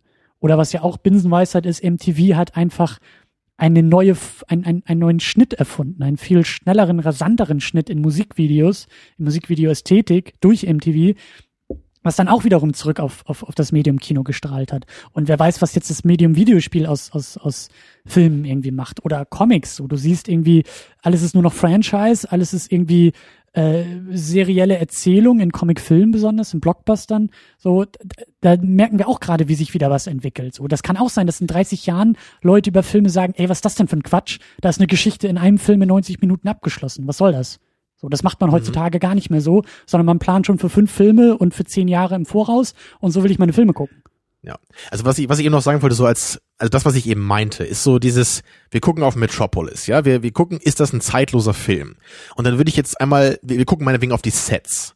Und ich finde es halt dann ein bisschen unproduktiv, einfach zu sagen, die Sets sehen ja scheiße aus, so ungefähr. Ne, weil das, das ging halt damals nicht anders und es hat halt für mich auch einen eigenen Stil. Da würde ich halt nicht nur sagen, das würde man ja heutzutage einfach alles besser machen. Da würde ich dann eher sagen, man würde das anders machen, weil eben das anders ist.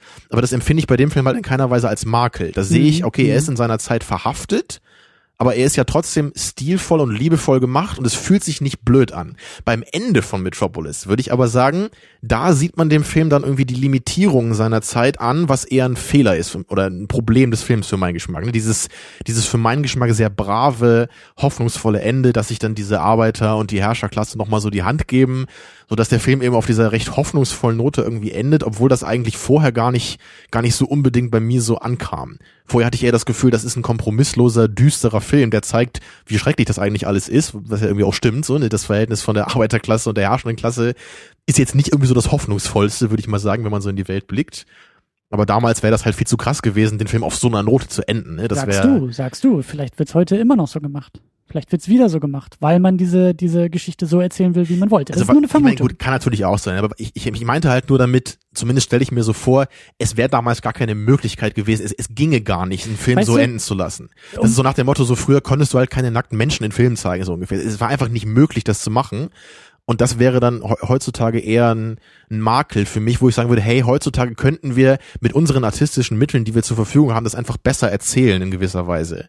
Kleine, weil ich will versuchen, das langsam abzurunden, Ja, weil das wollte genau die auch, ja. Diskussion führen wir, glaube ich, dann noch äh, äh, äh, noch mal gesondert weiter. Ähm, Vermutung, Zeitlosigkeit ähm, ähm, äußert sich dadurch, dass ähm, Filmemacher gegen die Begrenzung ihrer Zeit ähm, ja gegen anarbeiten. So die großen Sets in Metropolis waren auch damals schon Wahnsinn, würde ich einfach mal sagen. Dieser ganze Aufwand, der da betrieben wurde. So und deshalb das macht es so zeitlos. Ja, dass, dass, dass sich eben nicht mit den eigenen Limitierungen zufrieden gegeben wird, sondern dass man versucht, diese, obwohl man sie vielleicht gar nicht irgendwie benennen kann und gar nicht so bewusst sagen kann, ja, wir sind jetzt hier irgendwie in den 20ern und da können wir die Kamera nicht viel bewegen und deswegen wollen wir sie viel bewegen. Aber dass es halt irgendwie so mitschwingt. Dass halt Filme, die zeitlos sind, dadurch zeitlos wirken, weil sie halt eben sich weil sie, weil sie rebellieren. Sie rebellieren gegen die eigene Zeit. Sie rebellieren gegen die Begrenzung der eigenen Zeit. Hm. Würde ich Könnte sagen. man auch so sagen. Das- wäre jetzt eher so dieser. Und, und sie sind erfolgreich dabei. Es gibt Filme, die auch scheitern gegen solche Grenzen und die dann halt auch rebellieren, aber auf die, auf die Schnauze fliegen und dann ganz schnell wieder in der Versenkung verschwinden. Aber die guten, erfolgreichen Rebellionen sind dann eher Sachen, die wir als zeitlos bezeichnen. Also das, das finde ich auch interessant, weil du hast das jetzt eher so als eine etwas als eine Reibungsfläche gesehen, so dieses, dass das eine, also in, in deiner Definition von Zeitlosigkeit wäre das eher eine aktive Auseinandersetzung mit der Zeit.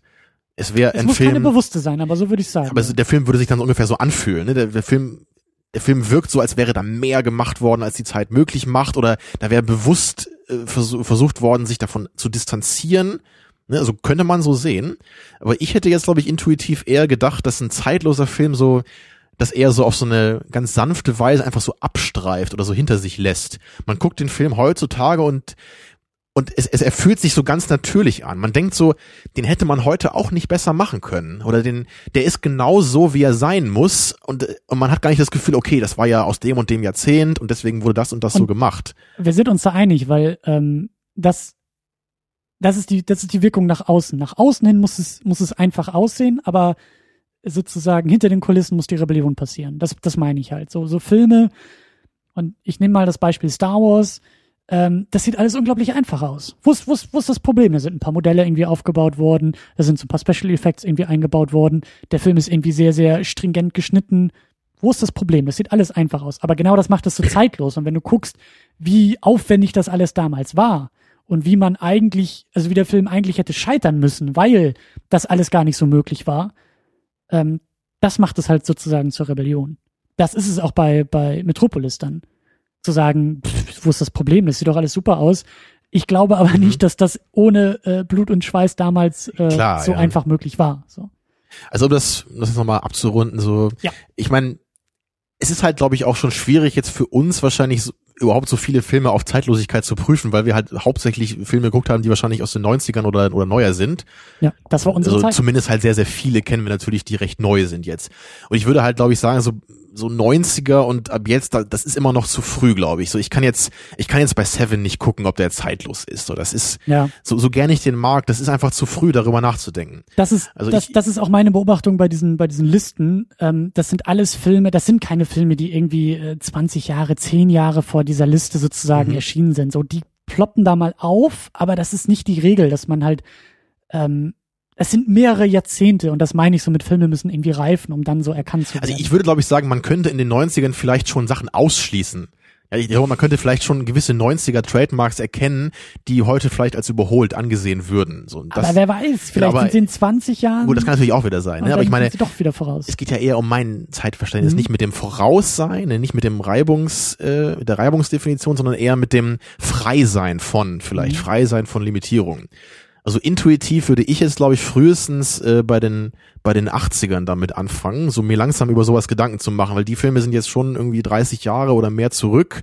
Da kann man, wenn man das sagt, ne, es ist so, ne, eigentlich sind die 20 Jahre zurück, ne, vom Gefühl immer noch, Zehn, aber zehn. Gar nicht, ja. Ja. Vor unserer Geburt noch.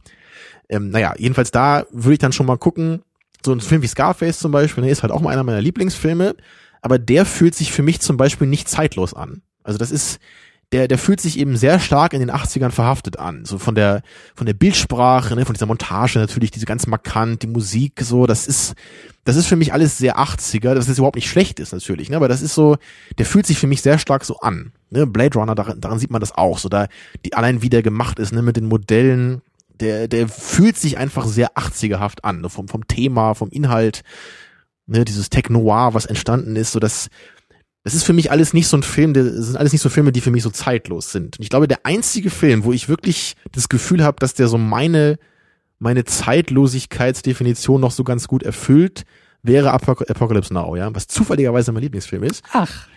Ich weiß nicht, ob es deswegen ist, aber bei dem Film muss ich echt sagen, wenn ich mir den angucke, ich habe einfach nicht das Gefühl, dass der stark in einer gewissen Zeit verhaftet ist. Also ich guck da nicht rauf und denk irgendwie so, ah, hier, ganz klar 70er, ne, so ganz klar späte 70er, so hat man das damals gemacht, so, ne, das ist so ganz typisches, typischer Trope der Zeit oder so. Ich denke irgendwie so, wenn du den Film heute machen, naja, würdest, natürlich würde er anders aussehen, aber ich würde da irgendwie nichts verändern wollen oder ich hätte nicht das Gefühl, dass man den heute anders machen sollte. Natürlich spielt der halt auch in der Zeit der 70er, so im, im, im Vietnam-Konflikt, so ganz bewusst. Ähm, ja, aber also immer wenn ich den gucke, ich, ich, ich habe halt immer so diese Momente, dann sehe ich plötzlich Harrison Ford, dann sehe ich Martin Sheen da drin, so, äh, und äh, denke nur so, oh, das sind ja diese Leute, ne? Das, das ist ja ganz klar. Jetzt, wo, wo ich sehe, wie alt die sind, ja. dann muss es ja in den 70ern sein. Aber, aber der, das Feeling dieses Filmes ist für mich nicht so. Ja, und das, das, also deswegen, ich kann das bei dem Film mal irgendwie sagen, dass sich das für mich so anfühlt. Ne? Bei vielen anderen Lieblingsfilmen, so auch bei Star Wars oder so, da würde ich halt schon sagen, natürlich, die, bei deiner Zeitlosigkeitsdefinition passt das dann eher, ne? weil die eben für ihre Zeit sehr revolutionär sind und da also ihre Zeit irgendwie überwinden vielleicht. Aber dennoch finde ich, sieht man es natürlich auch an den Modellen so, von der, natürlich auch von der Art der Geschichte so, von dieser recht einfachen Geschichte bei Episode 4 vielleicht, so dass, das ist für mich dann doch nicht so die Zeitlosigkeit, wie ich sie mir vorstelle. Ist aber schwierig, das so genau auf den Punkt zu bringen, glaube ich, was ich da meine. Und ich kenne halt, wie gesagt, auch einfach nicht so viele alte Filme, die ich jetzt so richtig geil finde. Ne, das, das fängt dann erst so bei den 80ern, 90ern an und, und gerade die 80er sind halt einfach auch so ein markantes Jahrzehnt, so die, die sind wahrscheinlich für die Zeitlosigkeit besonders schlecht geeignet, ne, weil die gerade so aus heutiger Sicht, die haben halt so viele Klischees, ne, was man ja auch gerne mag, dann, mhm. also so Back to the Future zum Beispiel, ne, so der, der, der letzte Film, den man als zeitlos bezeichnen könnte, ne, weil der, weil der so 80er ist, hatten wir auch gesagt damals, ne, der wirkt ja fast so, als wäre der so, so, so als Zeitkapsel der 80er für die Zukunft so festgehalten worden. Ja. Als wäre das so eine, so, ein, so die DVD in so einer Raumsonde, so hier sind die 80er, ihr lieben Aliens, guckt euch diesen Film an, da versteht ihr genau, was die 80er sind und sogar wie die später gesehen werden, werden, werden. Ja. Aber gut. Ähm, ja, also dann an der Stelle, auch wenn ihr wenn ihr noch äh, zeitlose Filme wisst oder wie ihr das sehen würdet, dann auch noch mal gerne in die Kommentare. Ja, oder generell ist Zeitlosigkeit wie, was, was ist Zeitlosigkeit? Wie funktioniert sie in der Suche? Ja. Oder, und ist sie halt überhaupt wichtig, ne? Ja. Oder kann man einfach auch sagen, so, scheiß doch drauf, es geht nur darum, wie gut der Film an sich ist. Ja. Ob der jetzt aussieht wie ein 80er-Film oder wie ein 20er-Film, so, who cares? Ne, das kann halt auch sein, so. Ich, aber vermutlich ist gerade deine Zeitlosigkeitsdefinition für diese Listen, glaube ich, relevant. So, ich habe immer das Gefühl, das sind so Filme, die stechen irgendwie raus aus ihrer Zeit. Ne? Die sind nicht nur in ihrer Zeit verhaftet, sondern die die überwinden ihre Zeit, ne, die brechen mit ihrer Zeit mhm. oder sind in gewisser Weise irgendwie besonders. Mhm. Ich weiß gar nicht, ob man das bei Apocalypse Now auch so sagen könnte, vielleicht sogar, weil der von den Produktionsbedingungen war er ja auch äh, ziemlich ungewöhnlich und ja auch ein ziemliches Drama so, im wahrsten Sinne des Wortes. Ne? Mhm. Aber naja. Aber gut, lass uns, lass uns den Sack mhm. lang, langsam zumachen. Und äh, weil, wie gesagt, wir haben noch, ja, wir haben noch einiges vor. Ähm, wir werden nächste Woche weitermachen auf der Suche nach dem besten Film aller Zeiten. Ein paar haben wir noch, ja. Ja, und äh, nächstes Mal ähm, würde ich ganz gerne äh, mit dir und dann auch mit Patrick. Patrick ist dann auch da. Äh, der war auch in der in, in Berlin mit mir bei dem bei dem Zach Braff Film. Der kommt nächste Woche vorbei und dann wollen wir mal schauen. Ähm, sehr wahrscheinlich werden wir Shawshank Redemption gucken, die Verurteilten. Mhm. Ein Film, der demokratisch wenn man so will, gewählt wurde, nämlich in der IMDb. Vom Pöbel. So sagst du es. Ich sag's demokratisch. ähm, Aber ich, Ja, von allen. Re regiert er immer noch? Ist er immer noch ganz oben? Ja, Der ne? regiert immer Hoffen noch. wir, dass ja. es bis nächste Woche auch so Ich bleibt. glaube, er ist vor äh, Godfather 1 und 2 und dann kommt dann der ganze andere Kram wie Pulp Fiction und Mhm. Dark Knight und, und Seven. Ja, und, aber der Film, ja, der im Schnitt die besten Bewertungen in der IMDb bekommen hat. ja, über neun. Punkte. Ja. Glaube sogar recht deutlich über neun Punkte. Und das Kennen wir beide ja, schon? habe ich einmal gesehen vor auch einigen Jahren, so sechs, sieben Jahre oder so wahrscheinlich. Fand ich ganz nett damals. Mhm. Und es ist nach wie vor für mich persönlich das, das größte Mysterium, glaube ich, in Sachen Film überhaupt. Also kann ich so sagen, dass dieser Film die Nummer eins ist. Ja, weil bei, ich meine, klar, Godfather 1 und 2 muss ich auch nochmal wieder gucken, fand ich ganz nett damals, aber das ist so ein Film, da siehst du halt sofort, warum das ein Klassiker ist, ja, ob du den magst oder nicht. Und selbst irgendwie so bei sowas wie Dark Knight, die jetzt noch relativ neu sind, du, du siehst halt irgendwie, was das für ein Film ist und der macht halt irgendwas anders. Ne? Das ist klar, dass das eine ganze Generation von Filmguckern irgendwie begeistern kann. Ja, oder Pulp Fiction, ne? oder Schindlers Liste, irgendwie solche Filme, das sind alles so Sachen, die haben halt irgendwas. Selbst bei Forrest Gump würde ich halt irgendwie noch sagen, so, so blöd ich den finde, so irgendwie sehe ich das noch so ein bisschen. Aber Shawshank Redemption war für mich irgendwie so ein Film, so da denke ich so, ja, das ist irgendwie so ein, so ein ganz nettes, durchschnittliches Drama. Ne, Das hat jetzt irgendwie, irgendwie keine besonders tollen schauspielerischen Leistungen, hat jetzt keinen besonders tollen Plot, so. Das war für mich irgendwie so einfach so ein Film. um es mal so ganz toll zu sagen. Weißt du, Und ich, ich bin halt gespannt, den jetzt nochmal zu gucken so, und, und da nochmal wirklich draus zu achten, so was genau kann das hier irgendwie sein, was diesem Film zu so einer unglaublichen Beliebtheit so verhilft. Also ist Weißt du- der so emotional oder was, was ist es? Es gibt Menschen, die, die suchen in äh, äh, Roswell nach außerirdischem Leben. Es gibt Menschen, die suchen nach dem Yeti. Und es gibt dich und du suchst nach der Begründung, warum dieser verdammte Film in der IMDb Top-Liste ganz oben steht. Genau, ich suche, ich gehe mit meinem Metalldetektor durch die Wüste so und suche, Du suche gehst die durch Lösung. die Kieler ne? Innenstadt und rempelst Leute an. Haben Sie die Verurteilten auf Platz 1 in IMDb gewählt? Haben Sie die Verurteilten mit 10 Punkten bewertet? Wer sind diese Menschen? Wo sind diese Menschen? Oder ist es einfach eine riesige Verschwörung irgendwann? Hat Frank Darabont das ins Leben gerufen? Ja, also wer weiß. Oder es gibt irgendwelche Bots, die einfach nur die IMDb durchsurfen und vom Filmstudio kommen. Ich glaube, das ist wie bei Simpsons, weißt du, da ist dieser Vogel Ja. mit, mit diesem Wasserding hinten, der immer, immer dieses, dieses Pick-Ding macht, ne? Und dann der stellt ja Homer einmal auf seine Tastatur, weil er nicht arbeiten will. Und immer nur yes, yes, yes, yes. Genau, genau. Und ich glaube, das ist da genauso. Da steht halt irgendwo zehn Punkte, Shawshank Redemption, und das ist dieser Vogel, und da klickt immer, so alle zehn Sekunden klickt er einmal so auf Enter. Yes. Ja, das wird sein.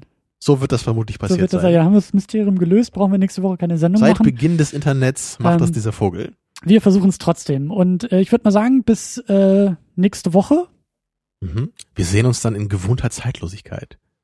und schwindelerregenden Höhen? Fragezeichen? Ja. Irgendwie sowas, ja. Aber auf jeden Fall bis zur nächsten. Woche. Jo. Tschüss. Ciao, ciao.